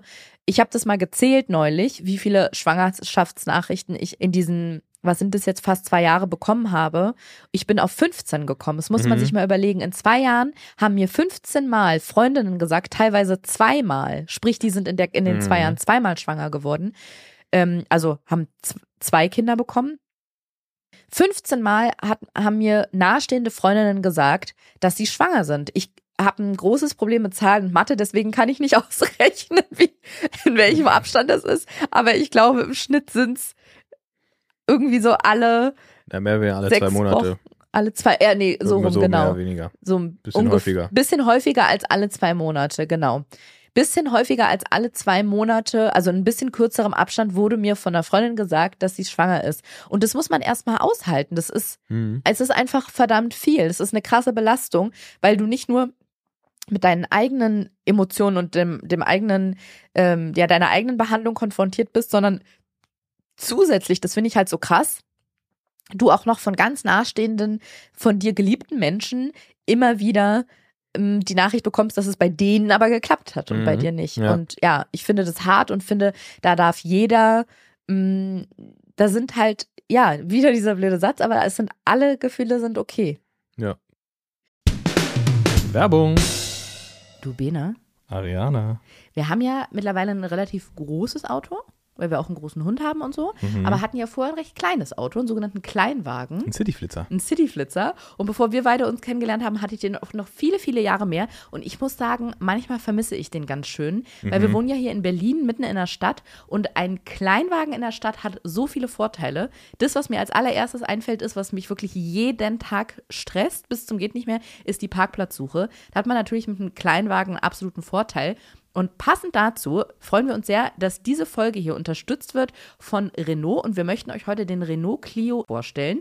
Der ist perfekt für alle, die nach einem Kleinwagen für die Stadt suchen, denn er ist super sicher, bietet viel Komfort und vor allem für alle Eltern oder die, die noch Eltern werden, sehr geräumig. Das heißt, Platz für Autoschale und alles, was so ein kleines Wesen braucht, ist da. Und was natürlich auch Komfort ist, ist nämlich die modernste Konnektivität. Nämlich, wenn man einfach einsteigt und Mhm. das Handy verbindet sich zum Beispiel mit Apple CarPlay oder mit Android Auto. Und es gibt ihn mit drei Antriebsarten. Ihr könnt euch für den E-Tech Full Hybrid, den Benziner oder für Autogas entscheiden. Wo ihr euch allerdings nicht entscheiden müsst, sind die Fahrassistenzsysteme. Davon gibt es nämlich 20 Stück. 2-0. Das können wir mal. 2-0. 2-0, 20 Stück. Dos Zero.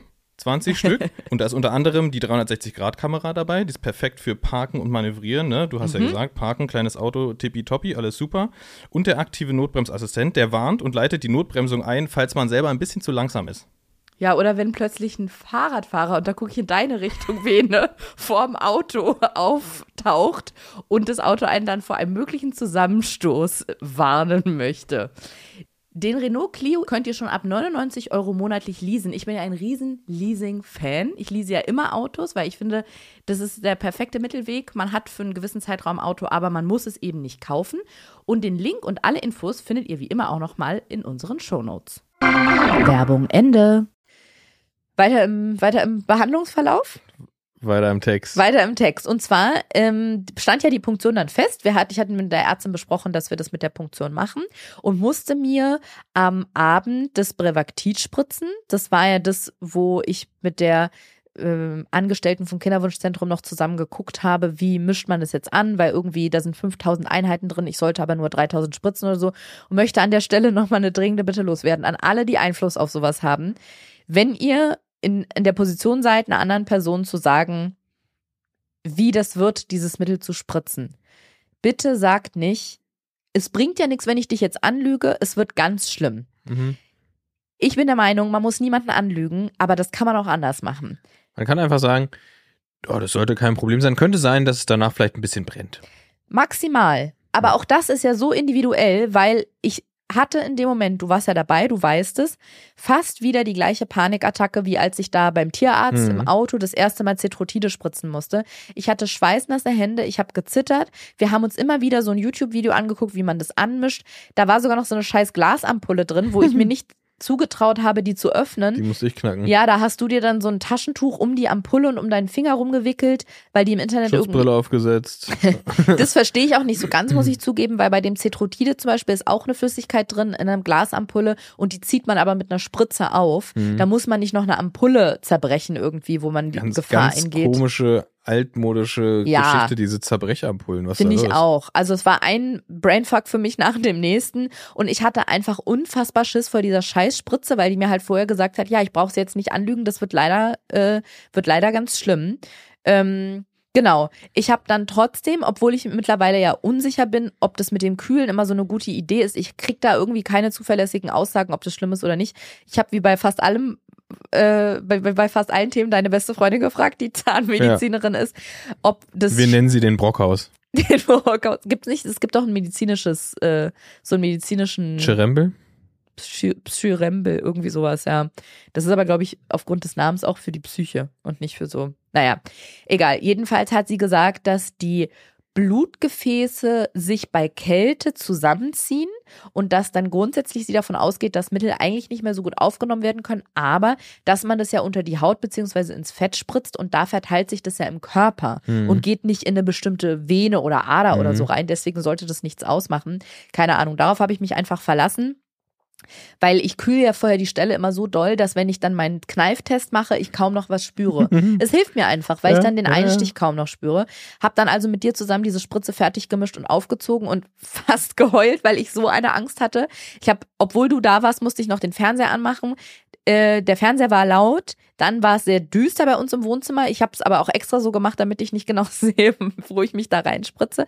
Und ja, die Auflösung von dem Ganzen war dann nämlich, dass es völlig in Ordnung war. Es war wie alle anderen Spritzen auch. Ich habe es, wie ich es immer mache, in Zeitlupe reingespritzt, super langsam. Hat ein bisschen gebrannt, aber es war nicht der Rede wert. Es war wirklich nicht schlimm und dann war es vorbei.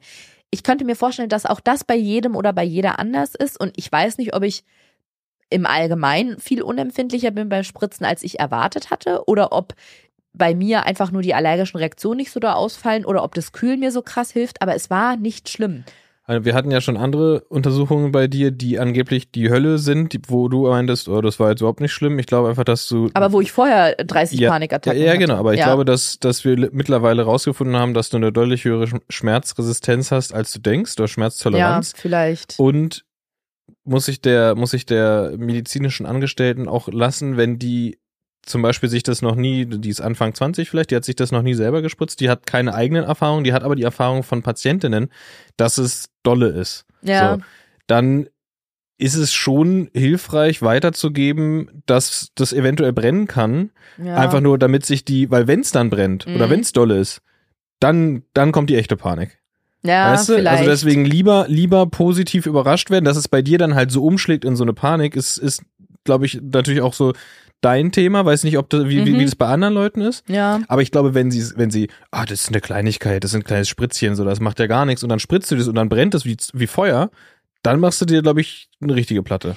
also wenn du es jetzt so sagst, aus der Perspektive kann ich es natürlich irgendwie wieder auch verstehen. Naja, was soll ich jetzt sagen? Ja, stimmt schon. So habe ich es natürlich nicht gesehen. Sondern ich sehe es natürlich nur aus meiner Perspektive, die, die da vorher höllische Panik hat Mhm. und sich dann spritzt und es ist gar nicht schlimm und ich mir dann denke, warum machen die mir so eine Panik? Aber klar, jetzt wo du es so sagst, kann ich es auch nachvollziehen. Ja. Ja. ja. lieb- lieber, lieber, lieber positiv Vielleicht. überrascht werden, als, als, weil so, wenn du zu Hause bist und du spritzt dir das, Ja, dann ist da keiner, der sagt, ja, ja, nee, das ist normal, dass es jetzt brennt.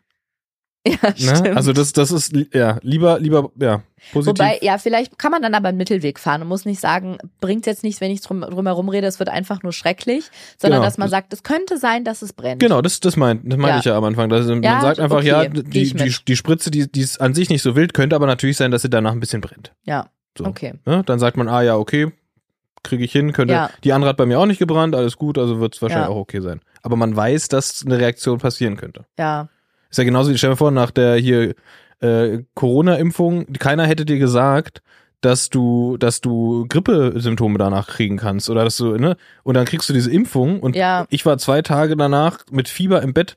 Stell dir vor, boah, dir, die richtig schlecht. stell dir vor, dir hätte es keiner gesagt vorher. Dann würde, würdest du ja denken, die haben dich vergiftet. Das stimmt, aber ich erinnere mich noch, dass da gesagt wurde, es könnte sein, dass man grippeähnliche Symptome hat, es kann aber auch sein, dass man nichts hat. Ja. Und das finde ich ist, das bereitet einen super vor.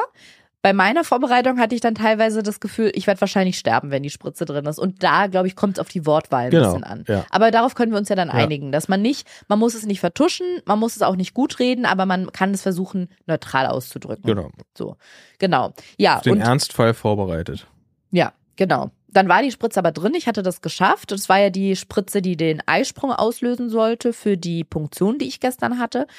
Und danach habe ich richtig, ich hatte ein Gefühl zwischen, ich bin gerade einen Marathon gelaufen und ich brech gleich, äh, brech gleich auf dem Boden zusammen. Hatte richtig Tränen in den Augen und ja, war irgendwie so ein bisschen nicht sentimental oder aber emotional, weil das die letzte Spritze war nach fast drei Wochen Hormonstimulation und ich war so stolz und Mhm. erleichtert und konnte das nicht glauben, dass ich das geschafft habe. Ich hatte seit so langer Zeit jetzt so eine Angst davor, dass ich genau das machen muss, dass ich einen IVF-Zyklus machen muss oder mehrere, ähm, aber dass ich auf jeden Fall mir beibringen muss, mich selber zu spritzen, dass ich die Angst davor verlieren muss, dass ich mir irgendwelche Mittel spritzen muss und dass ich das jetzt mehr als doppelt so lang als eigentlich anvisiert fast drei Wochen lang gemacht habe und auch so viele unterschiedliche Spritzen mit so viel unterschiedlich äh, schrecklichen Aussagen und Vorwarnungen, wie es wird. Ja, ich war irgendwie, weiß nicht, war dann irgendwie stolz und erleichtert und konnte nicht glauben, dass ich das jetzt geschafft Du hast halt habe. wieder, wieder ein Gefühl von Fortschritt, von, Ja, von genau. Weiterkommen und okay, jetzt Ja.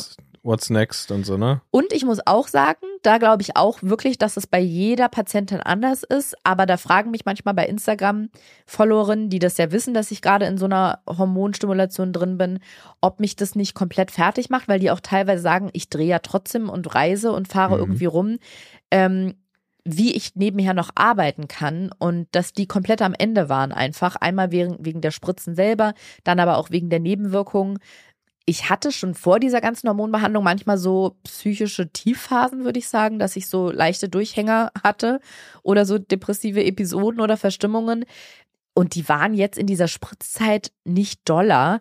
Ich hatte auch sonst nicht das Gefühl, dass mich das irgendwie extrem umhaut oder runterzieht. Ich weiß nicht, du bist ja eher derjenige, der es nochmal beurteilen kann, weil du dann der Leidtragende bist. Aber außer jetzt diese, diese diese Krater, diese Hautunreinheiten, die ich glaube ich von den Tabletten habe, die ich jetzt so manchmal im Gesicht oder am Rücken habe, ich weiß nicht, ich habe jetzt ehrlich gesagt von den Spritzen nicht so viel gemerkt. Muss man glaube ich aber auch dazu sagen, dass du ja äh, extrem viel gearbeitet hast jetzt in der Zeit auch und das ist, also oft ist es ja so tatsächlich, dass der Körper Dinge, die jetzt nicht sein können, auch gar nicht zulässt. Ne? Ja. Also extreme, extreme Müdigkeit, was du ja auch von anderen Leuten gehört hast, ne? Solche Sachen, dass das da extrem ja schlapp und so weiter. Das ging, also es ging ja de facto einfach für dich nicht. Ne? Klar kann ein sowas überkommen, ne? Ja. Ähm, aber bei dir ist, glaube ich, dann so ein bisschen das, das Mindset der Arbeit gegenüber auch nochmal noch mal naja, aber es gab ja gepolt. trotzdem, wir hatten irgendwie, keine Ahnung, ich war mit Freundinnen weg, wir haben Wochenende, da arbeite ich auch meistens nicht. Unter der Woche, die Abende, wenn du von der Arbeit kommst oder so. Also wir haben ja schon viel Zeit zusammen. Ich habe nicht das Gefühl, dass ich da in einem hormonellen Chaos oder einem absoluten Tiefpunkt oder hoch und tief schnell aufeinander Ach so, nee, ich meinte das hatte. jetzt auch nicht, dass ich es nicht mitgekriegt habe, weil du die ganze Zeit arbeiten warst, sondern weil du warst die ganze Zeit so unter Strom, dass Nee, das, das finde ich aber, ich glaube, wenn du das hast, dann bringt es, also so unter Strom war ich jetzt auch nicht, da müssen wir uns jetzt nichts vormachen. Ich arbeite keine 90 Stunden die Woche. Ich glaube, wenn du Nebenwirkungen hast davon, und wie gesagt, mir haben ja Followerinnen auch geschrieben, dass sie gar nicht arbeiten können, die waren gar nicht fähig dann dazu in der Zeit, weil die Hormone sie einfach so aus dem Leben Ja. gekickt haben. Und das, es ist aber sehr individuell, muss ich sagen. Also genau, ich kann nur von mir berichten, wie es bei mir war. Und da habe ich tatsächlich jetzt das Gefühl gehabt, zumindest jetzt bei diesem Zyklus, dass es keine großen Auswirkungen hatte. Also nee, glaube ich, keine glaub, Stimmungsschwankungen oder Hm. extreme Sensibilität oder dass ich die ganze Zeit sehr emotional bin oder viel weinen muss oder ja Stimmungsschwankungen habe oder depressive, also auffällig mehr depressive Gedanken oder so. nee, nee. ich glaube, nee, ich glaube auch gerade schwierig zu, zu beurteilen, was jetzt an den, was jetzt an den Hormonen liegt und was einfach Ja, Teil der Behandlung ist mit, mit Aufs und Abs und Das so, ne? schon, also aber meistens sagt man ja, wenn einem auffällt, dass was anders ist als sonst, dann kann man quasi eine Parallele zur Behandlung ziehen oder zur genauen Zusammenhang. Da habe ich ehrlich gesagt nichts gemerkt. nee, ich Ja. auch nicht. Na gut, jetzt labern wir hier schon so lange und kommen jetzt eigentlich erst zum spannenden Teil. Und zwar die Punktion, die ich gestern hatte, zwei Tage nachdem ich den Eisprung ausgelöst hatte. Ich muss sagen, wenn man mal bedenkt, dass ich im letzten Jahr noch eine absolute Panik vor OPs hatte, ging es eigentlich diesmal mit meiner Nervosität. Auch, glaube ich, weil ich diese Hysteroskopie oder wie die hieß, diese OP im November in der Kinderwunschklinik, weil die so gut verlaufen ist und ich die wirklich nicht schlimm fand und Mhm. die viele meiner Ängste, glaube ich, gelindert hat. Eigentlich meinte meine Ärztin, dass das Kinderwunschzentrum am Tag vor der OP nochmal anruft und mir sagt, wie der Ablauf ist. Haben sie nicht gemacht. Hat mich irgendwie ein bisschen geärgert, weil also ich wechsle, man, natürlich wechselt man jetzt nicht gleich die Praxis deswegen und sagt, da läuft ja alles scheiße. Aber ich finde die schon oft unzuverlässig. Also da wird dann oft gesagt, wir melden uns nochmal und sagen, wie der Befund war oder so und dann kommt einfach Mhm. nichts und dann muss man da irgendwie hinterher sein. Ähm, ich finde, die kommunizieren manchmal nicht so gut. Aber na gut, also habe ich da angerufen, habe ein bisschen gebraucht, bis ich jemanden erreicht habe und da meinten die dann zu mir, ja, haben im OP-Plan nachgeguckt und mein Eingriff war um 9.40 Uhr dran. Das heißt, die meinten, wir sollen um 9 Uhr bitte da sein. Den Hund haben wir zu Hause gelassen. Das ist ja auch so ein Ding. Ich glaube, ähnlich ist es wie mit Geschwisterkindern, dass wenn man dann noch so ein Lebewesen hat, was man wegorganisieren muss. Wir haben nämlich, das ist ja immer wieder schwankend mit dem, ob der das gut erträgt oder nicht, alleine zu sein. Ähm, normalerweise hat er tagsüber totales Theater gemacht und ist abends problemlos alleine geblieben. Jetzt hat sich das irgendwie gedreht und tagsüber ist es okay, aber wenn er abends alleine bleiben muss, dann fängt er an zu jaulen, zu bellen, steht teilweise auf dem Tisch. Das sehen wir dann immer in dieser Hundecam. Der ist jetzt fast ein Jahr Knappes alt. Jahr, ja. Genau, knappes Jahr. Vollgas in der Das Pubertät. sind, glaube ich, Phasen, genau. Aber deswegen waren wir einigermaßen beruhigt, weil es tagsüber war, dass wir ihn zu Hause lassen können. Wir kamen da an und ich hatte ja noch vor, meine äh, Frage zu stellen unserer Ärztin wegen dieser Biopsie jener Geschichte. Habe ich vorne am Empfang gefragt und dann meinten die, dass ich dann einfach nochmal zu meiner Ärztin ähm, zum Gespräch reinkomme. War auch so, die hat mich dann aufgerufen, dann bin ich zu ihr rein und ähm, genau, habe sie gefragt, ob ich als Selbstzahlerleistung, weil ich glaube, auf Sachen auf eigenen Wunsch muss man dann selber zahlen, so eine Kontrollbiopsie machen lassen kann. Und sie meinte, also jetzt auf gar keinen Fall bei diesem Eingriff, weil die Gebärmutterschleimhaut soll ja jetzt auf einen Embryotransfer vorbereitet werden. Im besten Fall, wenn wir einen einsetzen können und da schnippeln wir auf gar keinen Fall jetzt irgendwas raus. Fand ich einleuchtend. Aber sie meinte, wie war denn ihr Befund letztes Mal und hatte reingeguckt in den Befund von damals, von November, wo die nette Dame aus der Uniklinik Jena auch reingeguckt hatte und sie meinte, ah, okay, na, bei dem Wert, den sie hatten, geben wir ein Antibiotikum sowieso prophylaktisch ab dem Tag der Punktion bis zum Bluttest. Und das, ich kann gar nicht beschreiben, wie sehr mich das erleichtert hat, weil ich dachte, ich habe, ich hatte so eine Sorge, dass wir vielleicht jetzt einen Embryotransfer machen, der dann aber schief geht, weil diese Plasmazellen zu hoch sind. Und die in Jena, die doch irgendwie die ExpertInnen sind, die haben gesagt, sie würden ab da schon Antibiotikum geben. Und jetzt behandelt meine Ärztin es genau so, wie die in Jena das auch empfohlen hätten kam mir ein bisschen komisch vor, dass man Antibiotikum gibt, wenn man einen Embryotransfer hat, weil Antibiotikum ist so in meinem Kopf immer verankert, ist so eine krasse Keule und widerspricht sich total mit einem Embryotransfer. Aber ich habe es dann nochmal nachgeguckt und das ist wohl total gängig. Hm. Und ich habe sogar Studien gefunden, wo, dass es helfen soll beim Einnisten, sogar wenn es gar keinen richtigen An Anhaltspunkt dafür gibt, dass man eine chronische Entzündung hat. Also, aber bitte jetzt nicht auf, wenn ihr das hm, irgendjemand hm. hört, ja, auf eigene Faust jetzt irgendwas machen. Das war nur das, was ich gefunden habe, dass sogar dieses Antibiotikum, dieses Doxycyclin, mh, hilfreich sein kann und einnistungsunterstützend. Aber gut, genau. Also hatten wir das geklärt. Dann bin ich wieder zu dir ins Wartezimmer und wurde äh, kurz danach aufgerufen für die OP bin wieder in dieses Schleusenzimmer. Das ist, genau, es ist eine Schleuse zwischen dem normalen Gang da in der Kinderwunschklinik und dem, dem Aufwachraum und dahinter dem OP. Und man geht in diesen Schleusenraum rein, da sind Schränke, da tut man sein Zeug rein, schließt es ab, nimmt eine Schüssel, geht dann nochmal auf die Toilette, geht dann in den Aufwachraum, da weisen die einem dann ein Bett zu und da legt man sich schon mal rein. Und ich war wirklich nur minimal nervös. Also ich glaube, so eine mhm. Grundnervosität, die ist normal, wenn man weiß, gleich kriegt man eine Narkose und hat einen Eingriff. Aber es war total erträglich, was für mich super beruhigend war zu merken irgendwie, dass ich nicht dachte, das dachte ich ja wirklich beim letzten Mal oder auch bei diesen Spritzen, ich werde zur Schlachtbank geführt und gleich kommt die Guillotine und haut mir den Kopf ab. So. Mhm. Und das hat sich diesmal anders angefühlt und das war sehr beruhigend, weil ich glaube, dass für den Körper psychisch und auch körperlich sehr anstrengend ist, immer wieder in diesem Todesmodus zu sein.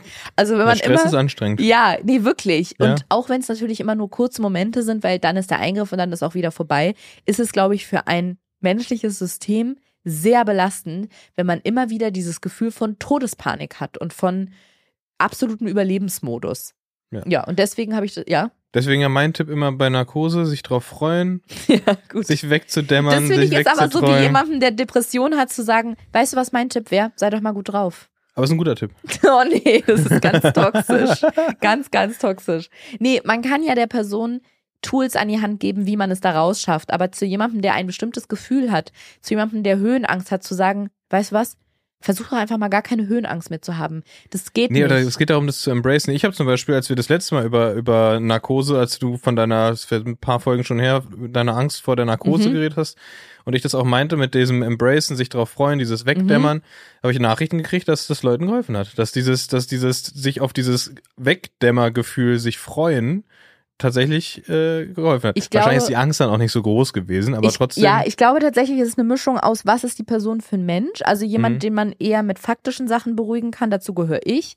Da hilft es gar nichts. Bei mir hilft aber sowas wie, die Wahrscheinlichkeit, in einer Narkose aufzuwachen, liegt bei 0,004 Prozent. Damit kann man mich total beruhigen. Mhm. Mit sowas wie, freu dich doch auf das Wegdämmern, kann man mich null beruhigen. Das heißt, ich glaube, einmal kommt es darauf an, was bist du für ein Mensch? Was, ähm, ja, worauf reagierst du oder reagiert deine Psyche beruhigend quasi? Und das zweite ist das, was meine Therapeutin da neulich mit mir gemacht hat, als wir im Auto vom Tierarzt standen mit der Spritze, ne? Beziehungsweise nicht, was sie mit mir gemacht hat, sondern was sie danach zu mir gesagt hat, dass sie meinte, dass sie mir erklärt hat, was da bei mir passiert und dass in dem Moment quasi mein inneres Kind mit einem ganz, ganz alten Trauma extrem getriggert wird. Und das aufzulösen, das hilft mir. Deswegen finde ich auch so universelle Coaching-Angebote manchmal Podcasts, wobei ich natürlich jetzt nicht alle Podcasts verteufeln will, aber ähm, und auch nicht alle Coaching-Angebote, aber wenn manchmal so versprochen wird, wir helfen dir aus deiner Angst raus oder so, ja, ich, das sind also dann manchmal so allgemein Dinge und ich finde es sehr schwierig, weil ich glaube, dass so Phobien und sowas, Ängste sehr individuell sind und man genau im Einzelfall, also wenn es ein Einzelcoaching ist, dann, ne, kann, ja, dann kommt es nochmal darauf an. Aber es gibt doch so Videokurse, sowas meine mhm. ich, so, wo. Das würde ich auch anbieten. Ja, damit kann man viel Das- mehr Geld machen. Ja, Natürlich. genau. Also, du, also mein Mindset-Coaching für 29,99 im Monat, das wäre jetzt nichts für dich. Ja. Ja, also in dem Moment, wo man jemandem verspricht, ich heile dich, 100 Prozent. ich helfe dir aus irgendwas raus, ich werde deine, was weiß ich, deine Phobie heilen, lösen, dich von deinen Ängsten befreien und dann ist es aber so ein, so ein universeller Video-Workshop oder so. Das finde ich immer schwierig, weil ich finde, sowas ist sehr individuell. Hm. Ja, na gut. Aber auf jeden Fall habe ich in dem Moment gemerkt, wo ich in diesen Aufwachraum ging und mir mein Bett zugewiesen wurde, krass, ich spüre eine leichte Nervosität, aber mehr so wie ein Bühnenlampenfieber. Mhm, Keine ja. Todespanik, dass ich denke, ich bin jetzt im Überlebensmodus. Genau, da hat die mir mein Bett zugewiesen, war ein bisschen traurig. Es war nicht das Bett vom letzten Mal, was ja eigentlich mein Bett ist, aber ist okay. Ähm, Genau, da lagen noch drei, also die, die, die, die Fluktuation, wie nennt man das hier, der Durchwechsel, Durchlauf. der Durchlauf, der ist sehr hoch da. Da lagen noch drei oder vier andere Frauen. Teilweise haben die auf ihre OP gewartet. Teilweise kamen die auch schon auf dem, aus dem OP. Die liegen dann da noch so eine halbe Stunde, werden langsam wach und dann gehen die wieder in dieses Schleusenzimmer, ziehen sich an und gehen raus und dann kommt halt die nächste rein.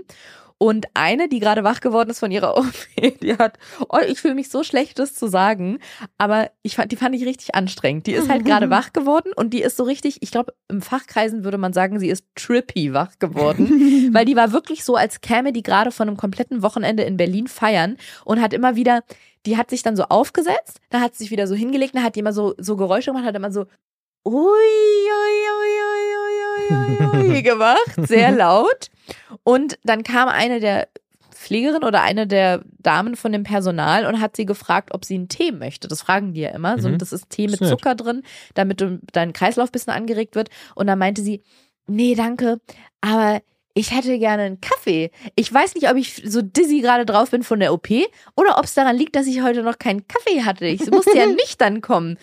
Und dann, ich lag da und habe mir die so angeguckt und dachte so, Schwester, chill mal, das ist kein Starbucks hier. Aber gleichzeitig habe ich natürlich gedacht, Mann, ey, die ist auf Propofol, die wacht gerade von der ja. Narkose auf, die macht das ja nicht mit Absicht, die, die versucht ja nicht jede, alle Leute vorsätzlich zu nerven, sondern die spürt sich halt gerade nicht richtig.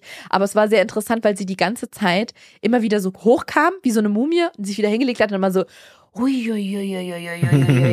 und den ganzen Aufwachraum da quasi unterhalten hat mit uns vier oder fünf, die wir da lagen. Ja, genau. Werbung. Du Bene, Ariana. als ich in meine erste Wohnung gezogen bin, das ist jetzt schon eine Weile her, Ja. da habe ich auch meine erste Ausbildung gemacht, da hatte ich In der nicht, Wohnung. ähnlich, da hatte ich nicht ganz so viel Geld zur Verfügung. Ja. Und rat mal, was ich mir für ein tolles Tool ausgedacht habe, um meine Fixkosten im Blick zu behalten und auch möglichst Geld zu sparen. Ähm, Taschenrechner. Ähnlich. Ja. Ich habe so eine Art Haushaltsbuch geführt. Ich habe mir das selber ausgedacht. Ich habe einfach so einen Zettel genommen und jedes Mal, wenn ich auch nur einen Cent ausgegeben habe, das auf diese Liste geschrieben, um dann am Ende des Monats zu gucken, ah, okay, für, für was gebe ich so Geld aus und was kann ich streichen. Wie findest du die Idee an sich? Finde ich an sich clever, ein bisschen, auch ein bisschen crazy, aber ja. Ich kann dir sagen, was das Blöde war. Ich bin auf nichts gekommen, wo ich hätte einsparen können. Das Ja. heißt, ich habe dann gesehen, wofür ich Geld ausgebe, aber nicht, wo ich was sparen könnte. Aber jetzt, viele, viele Jahre später, würde ich gerne in die Vergangenheit nochmal zurückreisen und der Vergangenheitsarianer sagen, wo sie auf jeden Fall hätte sparen können. Und zwar bei meinen Versicherungen. Oh ja. Das ist ja auch so ein Ding von mir. Ich versichere alles in meinem Leben ab, weil ich ein Sicherheitstyp bin. Ich bin ein Sicherheitsmensch und ich bin mir sehr, sehr sicher, dass ich viele, viele Jahre meines Lebens überversichert war, weil sich ganz viele so Konditionen und Bausteine von Versicherungen überschneiden und man dann eigentlich nur eine bräuchte, die alles abdecken würde. Genau. Und ich bin traurig, dass es damals, als Vergangenheitsarianer das gemacht hat, Clark noch nicht gab. Denn dank der kostenlosen Clark-App habt ihr und auch wir die Möglichkeit, richtig Geld zu sparen bei den Versicherungen. Als euer Versicherungsmakler überprüft Clark nämlich regelmäßig, ob ihr alle Versicherungen habt, die ihr braucht und zeigt euch aber auch, wo ihr Geld sparen könnt oder noch mehr Leistungen rausholen. Kleine Info für den Hintergrund, damit Clark als euer Versicherungsmakler auftreten kann, also das heißt Verträge für euch kündigen und neue abschließen, erteilt ihr Clark bei eurer Registrierung ein Maklermandat. Das heißt, wenn ihr eine bestehende Maklerin habt oder einen bestehenden Makler, geht das Mandat von dieser Person an Clark über. Das ist jetzt aber nichts, was sich Clark ausgedacht hat und wo, wo man sagt, oh, was ist denn das für eine neue Methode, sondern das ist ganz normale Praxis in der Versicherungsbranche und ihr könnt jederzeit natürlich eure Vollmacht zum Maklermandat kostenfrei widerrufen. Ist aber wichtig und auch gut, denn mit der Clark-App habt ihr alle Versicherungen im Überblick und könnt sie von überall aus digital managen. Und wenn ihr mal auf der Suche nach einer neuen Versicherung seid, durchforstet Clark mit Hilfe modernster Technologie tausende Tarife, um genau den zu finden, der am besten zu euch und eurem Lifestyle passt. Krass sind die von Clark, oder? Die sind, die sind krass. auf Zack. Ja. Und das Beste ist, ihr macht jetzt folgendes. Ihr holt euch die Clark-App, ladet zwei bestehende Versicherungen hoch und sichert euch dann mit dem Code JOKES54, alles groß J-O-K-E-S 54, 30 Euro Shoppingguthaben für Stores wie zum Beispiel Ikea, Douglas, Apple und was es da noch so alles You gibt. name it, Bene. You I, name it. I name it. Alle Infos äh, wie immer auch in den Shownotes, da gibt es auch den Link und dann ab dafür. Werbung Ende. Dann kam die, ähm, ja, ich weiß immer nicht, wie man die nennt, die, die, die Angestellte, die Pflegerin, wie auch immer, die an dem Tag die Zugänge gelegt hat. Da sind immer, das Eine wechselt Helferin. immer durch. Hm? Das ist eine Arzthelferin. Weiß ich nicht, ob das noch so zeitgemäß ist, das zu sagen. Naja, auf jeden Fall hat die gemerkt, dass ich ein bisschen Schiss habe und war wirklich total empathisch und einfühlsam, hat meine Hand gestreichelt, hat sich die Armbeuge angeguckt und dann meinte sie, ich nehme die Babynadel, die kleinste, die wir haben. Ähm, hat musste ein bisschen testen, ob das geht, hat sie die Nadel einmal reingestochen und wieder rausgezogen, aber meinte, nee, es funktioniert so. Dann war das Ding drin. Dann kam die Anästhesistin zu mir und meinte, ach, Frau Barbary, an Sie erinnere ich mich noch von der letzten OP. Und als sie dann ging, habe ich gesagt, habe ich mich so gefragt, Woher, woran erinnert sie sich genau? Was genau, was genau ist es, was sie an mich erinnert? Aber gut, sie war super nett. Vielleicht hast du auch drei, drei Venti Cappuccino bestellt danach. Ja, deswegen sollte man nicht so laut schreien, ehrlich gesagt, wenn man eventuell, eventuell auch in der Narkose im Glashaus saß, weil ich Hey, weiß es ja Brie. nicht. Ja, wirklich. ähm, genau, und dann kam sie auch schon, mich abzuholen und das ist dann so, dass die kommen und holen einen dann ab und dann läuft man von selber in den OP. Mhm. Und du läufst also aus diesem Aufwachraum Raum einen Flur entlang, aber nicht den vorne, wo alle ähm, BesucherInnen von dem Kinderwunschzentrum sind, sondern der ist hinten rangelagert, Mhm. quasi an diesen Aufwachraum. Und als ich durch diesen Flur gegangen bin, wo die OP-Säle von abgehen, ist mir, klar geworden, dass ich bei der letzten OP im November wirklich im absoluten Panikmodus gewesen sein muss, weil ich konnte mich da an super viele Dinge nicht mehr erinnern. Es war so, als wenn ich zum Mhm. ersten Mal da langlaufe. Ich wusste nicht, wie der Flur aussieht. Mir war nicht klar, dass von dem Flur, von diesem, von diesem einlänglichen Gang so viele OP-Säle abgehen, diese ganzen Räume. Ich konnte mich null daran erinnern. Also ich glaube, ich hatte einen sehr dollen Tunnelblick im November. Und damals lief in dem Flur auch dieses Lied. Ameno. Imena, Imena, Genau das Ameno. lief. Und diesmal lief da irgendwie Ja. so, there's a party. Ja. Da, da, da, ja. Da sind wir links in den OP abgebogen. Da standen, da stehen immer sehr viele Leute. Da standen, glaube ich, drei oder vier Mitarbeiterinnen. Waren da alle super nett. Da ma- macht man diesen Datenabgleich mit dem Behälter. Da kommen die, ich weiß nicht, ob da eine Probe reinkommt von irgendwas. Nee, aber da meinte sie ja, wir nehmen keine. Wahrscheinlich die Eizellen kommen dann da Mhm. rein. Dann ähm, ist da so ein Sticker drauf und dann sagt man seinen Namen und sein Geburtsdatum. Dann gucken die, ob da das gleiche draufsteht, um Verwechslungsgefahr auszuschließen. Genau. Und dann sollte ich mir auch schon hinlegen. Hab den Arm wie beim letzten Mal auch auf so eine Stütze gelegt. Ich gucke ja nie hin, wenn die dann Mhm. da das Zeug reinspritzen. Da wird alleine bei der Vorstellung, gerade während ich das sage, wird mir richtig schlecht. Weil dann schließen die da halt den Tropf an mit dem Zeug, was da reinkommt. Das ging super schnell. Es hat ein bisschen am Zugang geruckelt. Dann ist mir schon komisch geworden. Und ja, dann kommt dieses Disselige, so Mhm. dass man, dass man merkt, es zieht sich irgendwie alles plötzlich so weg. Ich hatte diesmal das Gefühl, dass das sehr lange gedauert hat, weil ich gemerkt habe, dass ich so richtig panisch anfange zu blinzeln, weil ich das Gefühl nicht so schön fand. Mhm. Also das war nicht so ein duseliges Wegschlummern, sondern mehr so ein, oh Gott, mir wird schwindlig, mir zieht's den Boden unter den Füßen weg. Ich hatte das Gefühl, ich muss mich Mhm. irgendwo festhalten. Das war ja früher als, als bei Operationen und so Behandlungen die PatientInnen äh, vor allem Morphium gekriegt haben, hat es ja so krasse Side-Effects gehabt. Meine, meine Oma, Mhm. der wurden damals die Mandeln rausgenommen und damals war das halt, es wurde noch nicht zugenäht, ne? es wurde einfach nur offen verheilt lassen. Boah, das heißt, ich glaube, die ist dann erstmal, glaube ich, drei Tage oder so im, Mhm. im Krankenhaus geblieben. Mhm. Und das Einzige, was sie damals halt gekriegt hat, war halt Morphium. Und sie meinte, das war so, so furchtbar für sie, dass sie danach auch tatsächlich einfach niemals irgendeine chemische Droge probiert hat, weil einfach dieses Gefühl so unangenehm war. Es war nämlich so, als ja, genau. würde Was das, hat sie gesagt? sie liegt auf dem Bett Ja. und das Bett steigt immer Richtung, immer weiter Richtung Decke, Ja. so dass sie immer mehr Angst hat, dass sie irgendwann zwischen Bett und Decke zerdrückt Verstehe ich wird. total, ja. So, und das war so, das war der absolute Horror. Und da hat sie lieber die Schmerzen danach ertragen, Ja. als sich nochmal Morphium geben zu lassen. Also so krass war es bei mir nicht, aber ich hatte halt so, wie wenn man sehr besoffen ist, dass man das Gefühl hat, das Bett fließt so langsam in den Boden rein. Mhm. Ist nicht schlimm, aber alles wird so schwer und irgendwie, ich glaube, auch da ist es wieder, jetzt mal um küchenpsychologisch zu analysieren, der Kontrollverlust wahrscheinlich, weil du merkst, du duselst so langsam weg und irgendwie zieht's dich so bleiern nach unten. Ich fand's halt nicht so schön, aber das nächste, was ich sehr ähm, bewusst wieder wahrgenommen habe, war, dass ich wach geworden bin. Mhm. Von daher ist es nicht schlimm. Ich hatte keine Schmerzen, es ist nichts Gruseliges passiert. Das wird halt plötzlich so ein bisschen äh, wackelt so ein bisschen, sage ich mal, und wird alles so schwer. Man wird so nach unten, hinten weggezogen und dann zack wird man auch schon wieder wach. War bei mir zumindest so.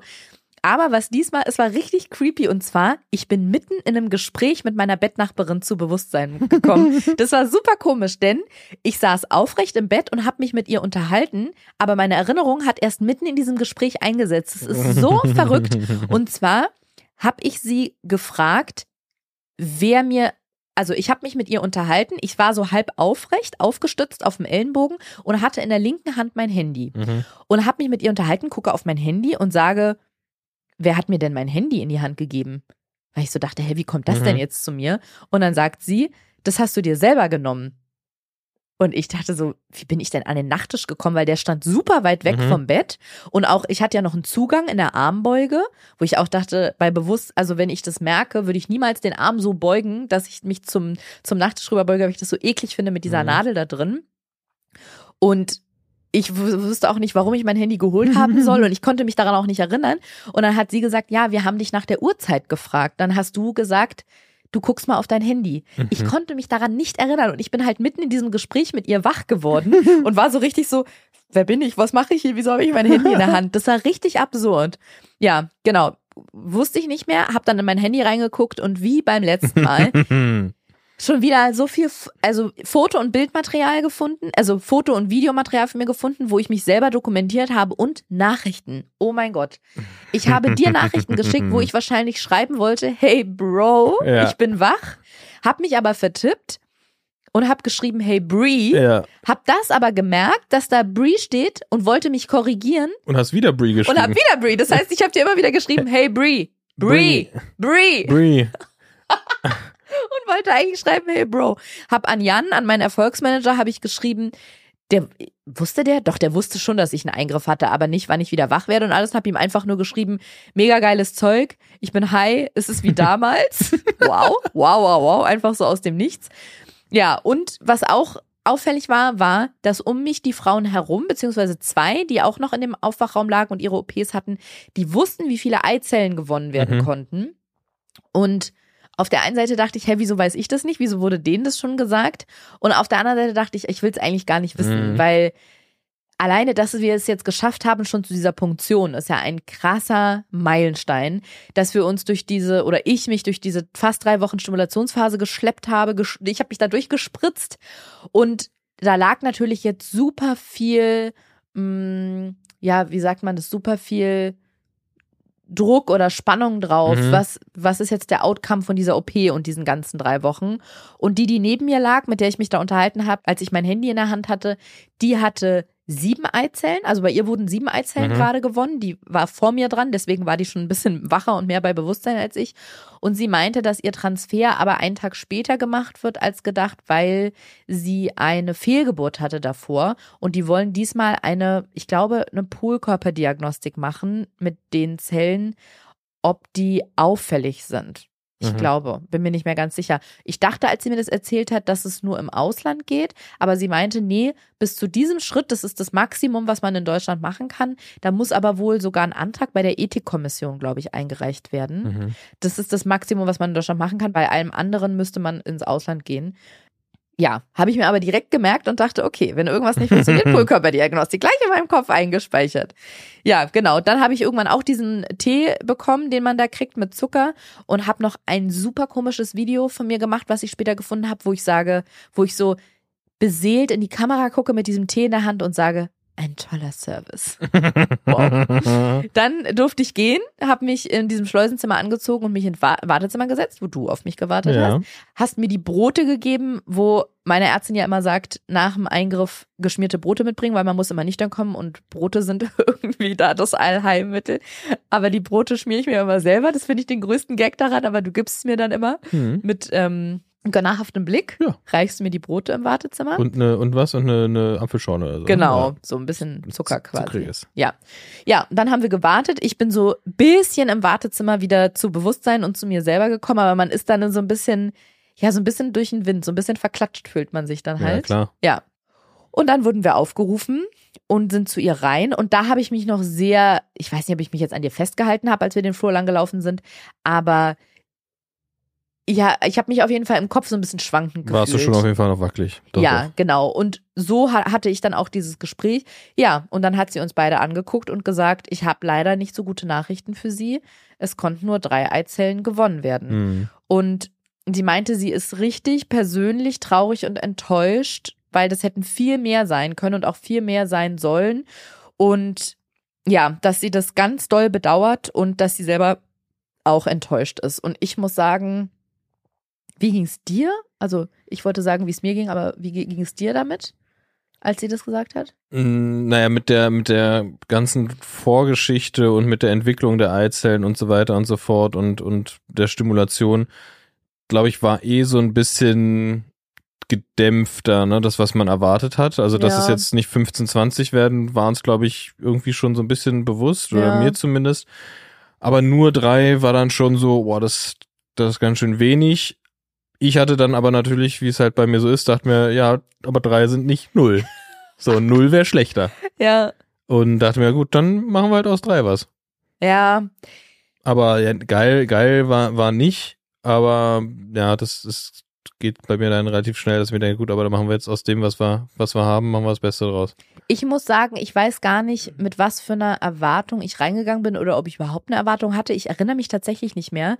Ich könnte mir vorstellen, dass das Schutzhaltung ist von mir, weil als sie gesagt hat, wir haben nur drei Eizellen entnehmen können, ich habe nichts gefühlt. Hm. Und ich erkläre mir das so oder ich glaube oder könnte mir vorstellen, dass es eine Mischung war aus noch so ein bisschen im Narkoserausch und dass ich glaube, dass ich meine Gefühle mir so ein bisschen weggesperrt habe oder ich weiß nicht, wie ich es anders erklären soll ähm, und so ein bisschen versucht habe, die zu unterdrücken. Also es ist nicht so viel passiert in mir, außer dass ich dachte, ja, das ist ja blöd, es hätte mehr sein sollen. Hm. Und ich glaube, wenn ich es richtig zugelassen hätte, dann wäre ich eigentlich sehr verzweifelt und traurig und ähm, frustriert und hoffnungslos gewesen, weil drei ist einfach vor allem für fast drei Wochen Mhm. ähm, Hormonstimulation und Spritzen, jetzt mal von den Kosten ganz abgesehen, aber auch durch diese drei Wochen Spritzen zu gehen und Klar, ja, das, das, das, das ist natürlich die, die, die heftige Seite davon, einfach zu gucken, okay, was, was hat man alles gemacht, was hätte man erwarten können oder was Ja. hat man erwartet? Und auch mit ihrer optimistischen Haltung noch am Anfang, ne, wo sie meinte, also das sieht so toll aus bei Ihnen, das werden bestimmt 10, 15 oder bei Ihnen Mhm. könnte ich mir sogar 20 vorstellen. Ja.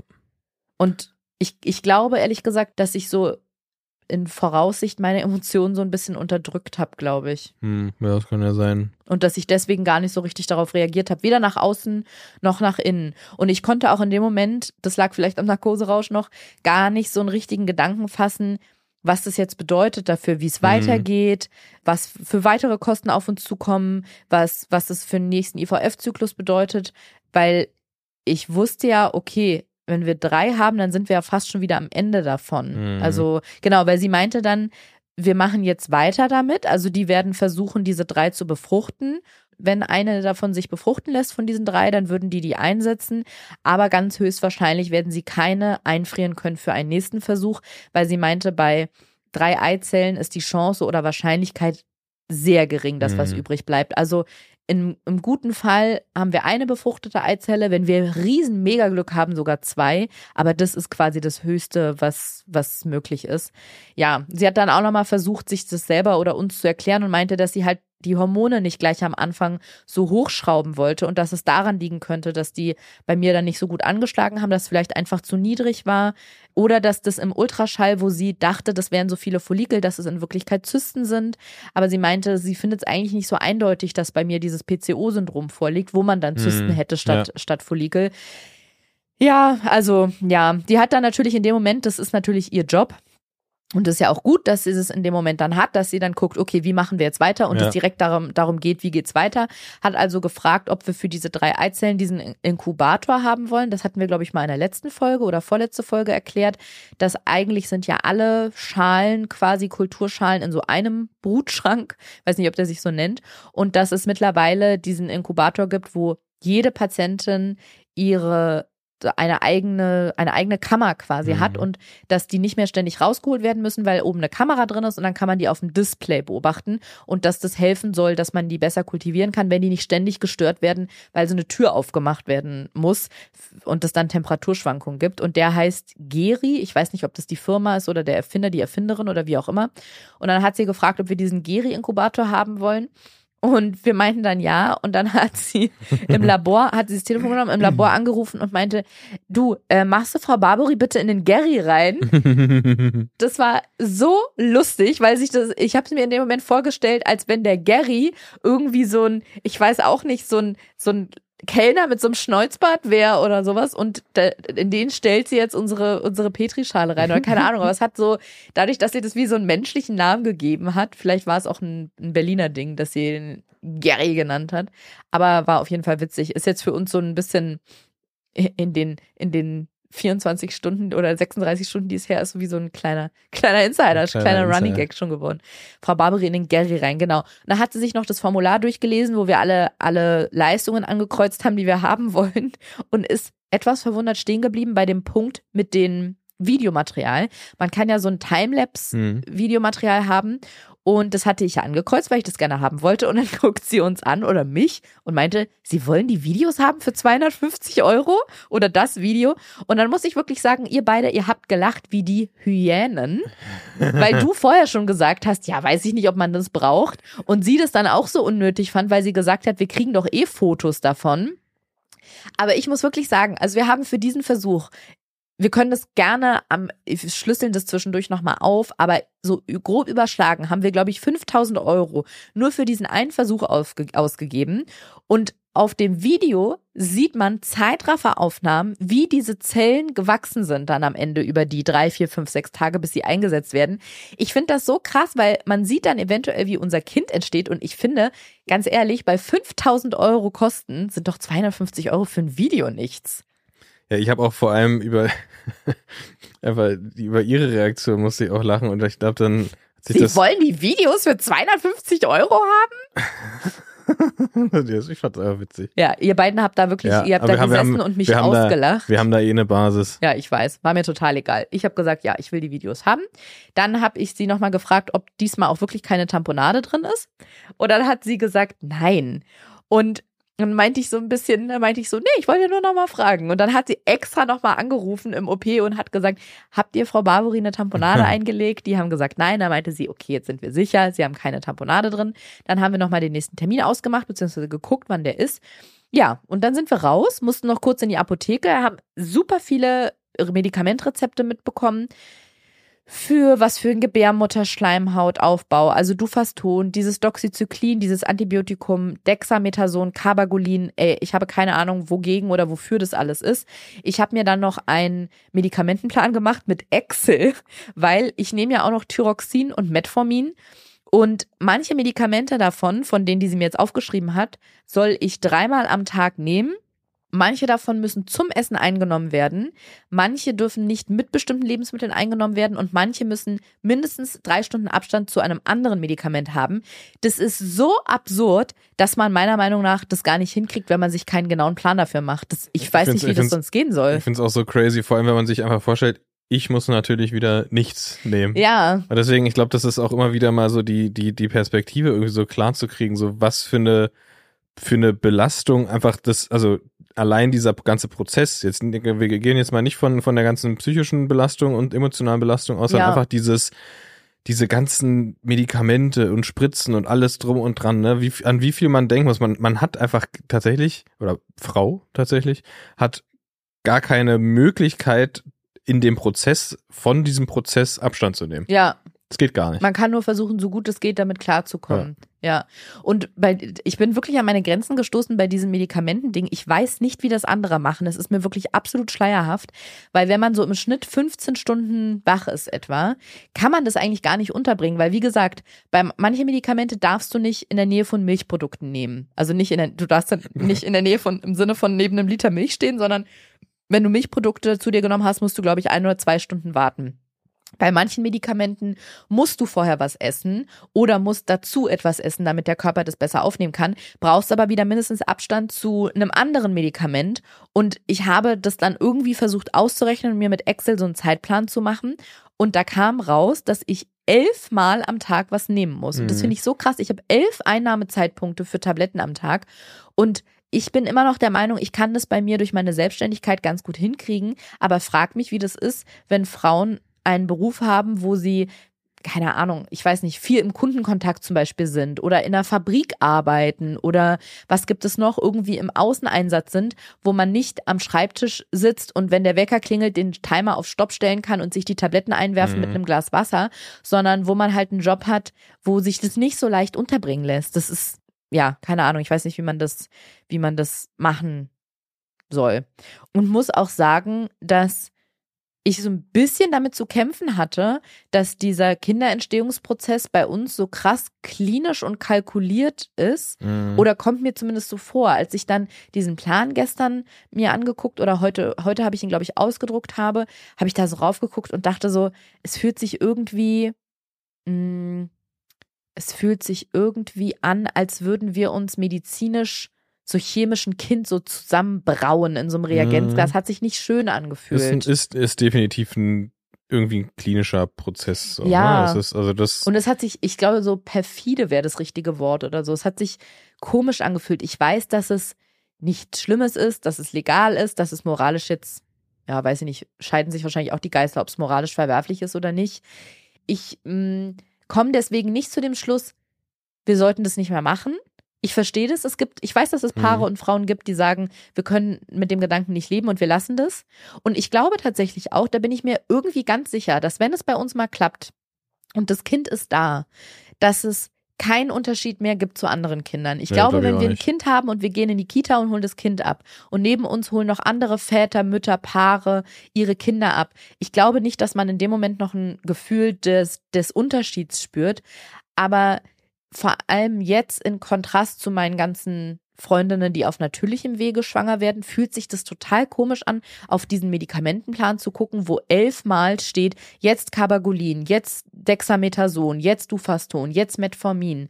Und ja, es fühlt sich komisch an. Ja, aber ich glaube, ich glaube, dass es tatsächlich, wenn es dann irgendwann mal klappen sollte oder klappt, dass das ja dann der Prozess ist, ne? Die Schwangerschaft Mhm. ist ja dann eine normale Schwangerschaft. Das ist ja dann, ne, es ist ja kein, es ist ja, also das ist ja, Ja, der, kommt der, drauf an, wie sie verläuft, muss ja ich gut, sagen. sagen wir, also gehen wir jetzt Ja. mal davon aus, alles ganz verläuft nach Plan.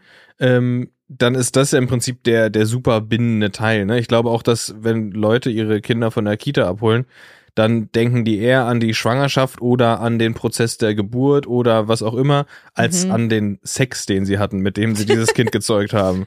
Ja, ich weiß, aber da gibt es in der, in der Entstehungsgeschichte des Kindes, wenn man jetzt mal diesen krassen Kontrast nimmt, auf natürlichem Wege und schnell entstanden zu unserem Vorgang gerade, da gibt es ja diese Vorgeschichte dann auch gar nicht. Ja, vielleicht können, können wir es dann irgendwann einfach viel mehr schätzen.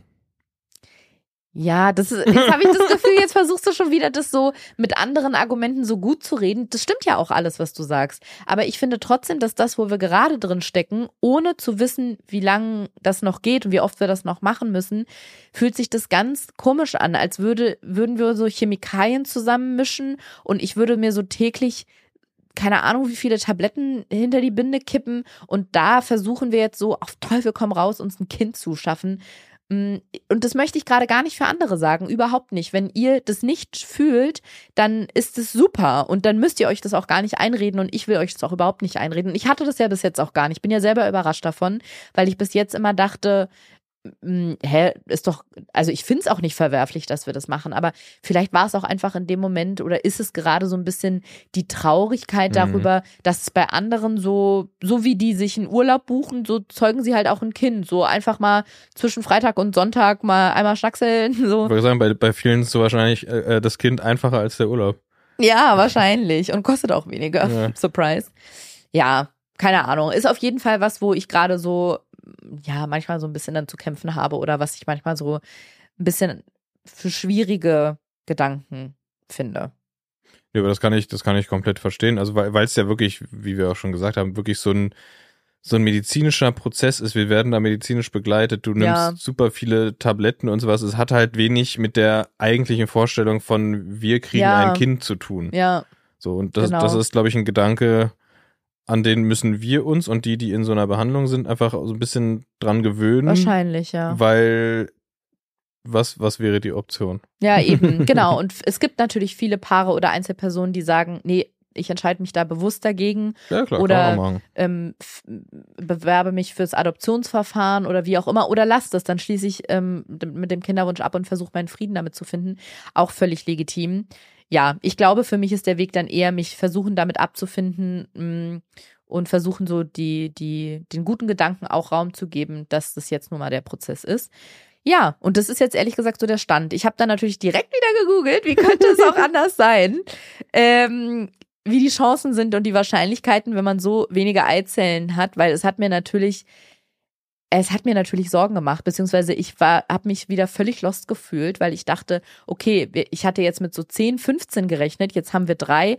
Was bedeutet das? Hab super viel Erfahrungsberichte gelesen. Da finde ich helfen Foreneinträge, da helfen Artikel nicht. Also natürlich, es gibt Wahrscheinlichkeiten und Studien, aber was mir in so einem Zusammenhang viel mehr hilft, ist Erfahrungsberichte von Frauen, denen es auch so ging. Und da habe ich tatsächlich immer wieder diesen Satz gelesen, am Ende reicht eine gute Eizelle, um schwanger zu werden. Und eine gute kann auch in diesen drei Eizellen dabei sein. Und ja, ich glaube, ich bin manchmal wahnsinnig verunsichert durch diese wissenschaftlichen Wahrscheinlichkeiten, die dann dir irgendwie eine schlechte, schlechte ähm, Aussicht prognostizieren mit drei Eizellen. Aber was ich auch sehr witzig fand, ich habe sehr viele Foreneinträge gelesen und da gab es wirklich einige Frauen, die mit nur einer Eizelle in der ersten IVF-Runde schwanger geworden sind oder auch in der späteren Runde, aber mit einer. Und es gibt einen Satz, der dann immer da, dabei steht, den habe ich dir ja schon ganz oft jetzt zitiert, von gestern auf heute, wirklich sehr oft, finde ich wahnsinnig lustig. Die schreiben dann meistens in diesen Foreneinträgen, eine konnte allerdings befruchtet werden und wurde mir dann eingesetzt und das Ergebnis ist jetzt zehn Monate alt und schläft gerade neben mir. Oder so Mhm. ist immer dieser Satz.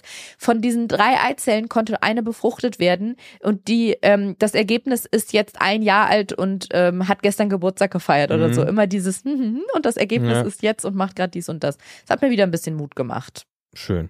Ja, genau. Und ja, und was jetzt der Status quo ist, also ich habe ziemlich dolle Schmerzen, muss ich sagen, an den, ja, wahrscheinlich sind es die Eierstöcke. Ich weiß nicht, ob man das so lokalisieren kann. Ähm, vor allem da, wo diese zwei Riesenfollikel waren, die sie im Ultraschall gesehen haben. Und sehr extreme Brustschmerzen, wo die aber auch gesagt haben, das ist normal, soll auch erstmal nicht zum Sport gehen. Und ja, jetzt warten wir darauf, dass die uns Bescheid sagen, ob die von den drei Eizellen eine befruchtet werden konnte, vielleicht ja Mhm. sogar mehr, und ob wir die einsetzen können und die dann einzusetzen. Es bleibt spannend. Das ist der Status und sobald wir mehr wissen, würde ich sagen, nehmen wir die nächste Folge auf. Und ihr werdet das Ergebnis hören, so oder so. So oder so. Und damit Tschüss.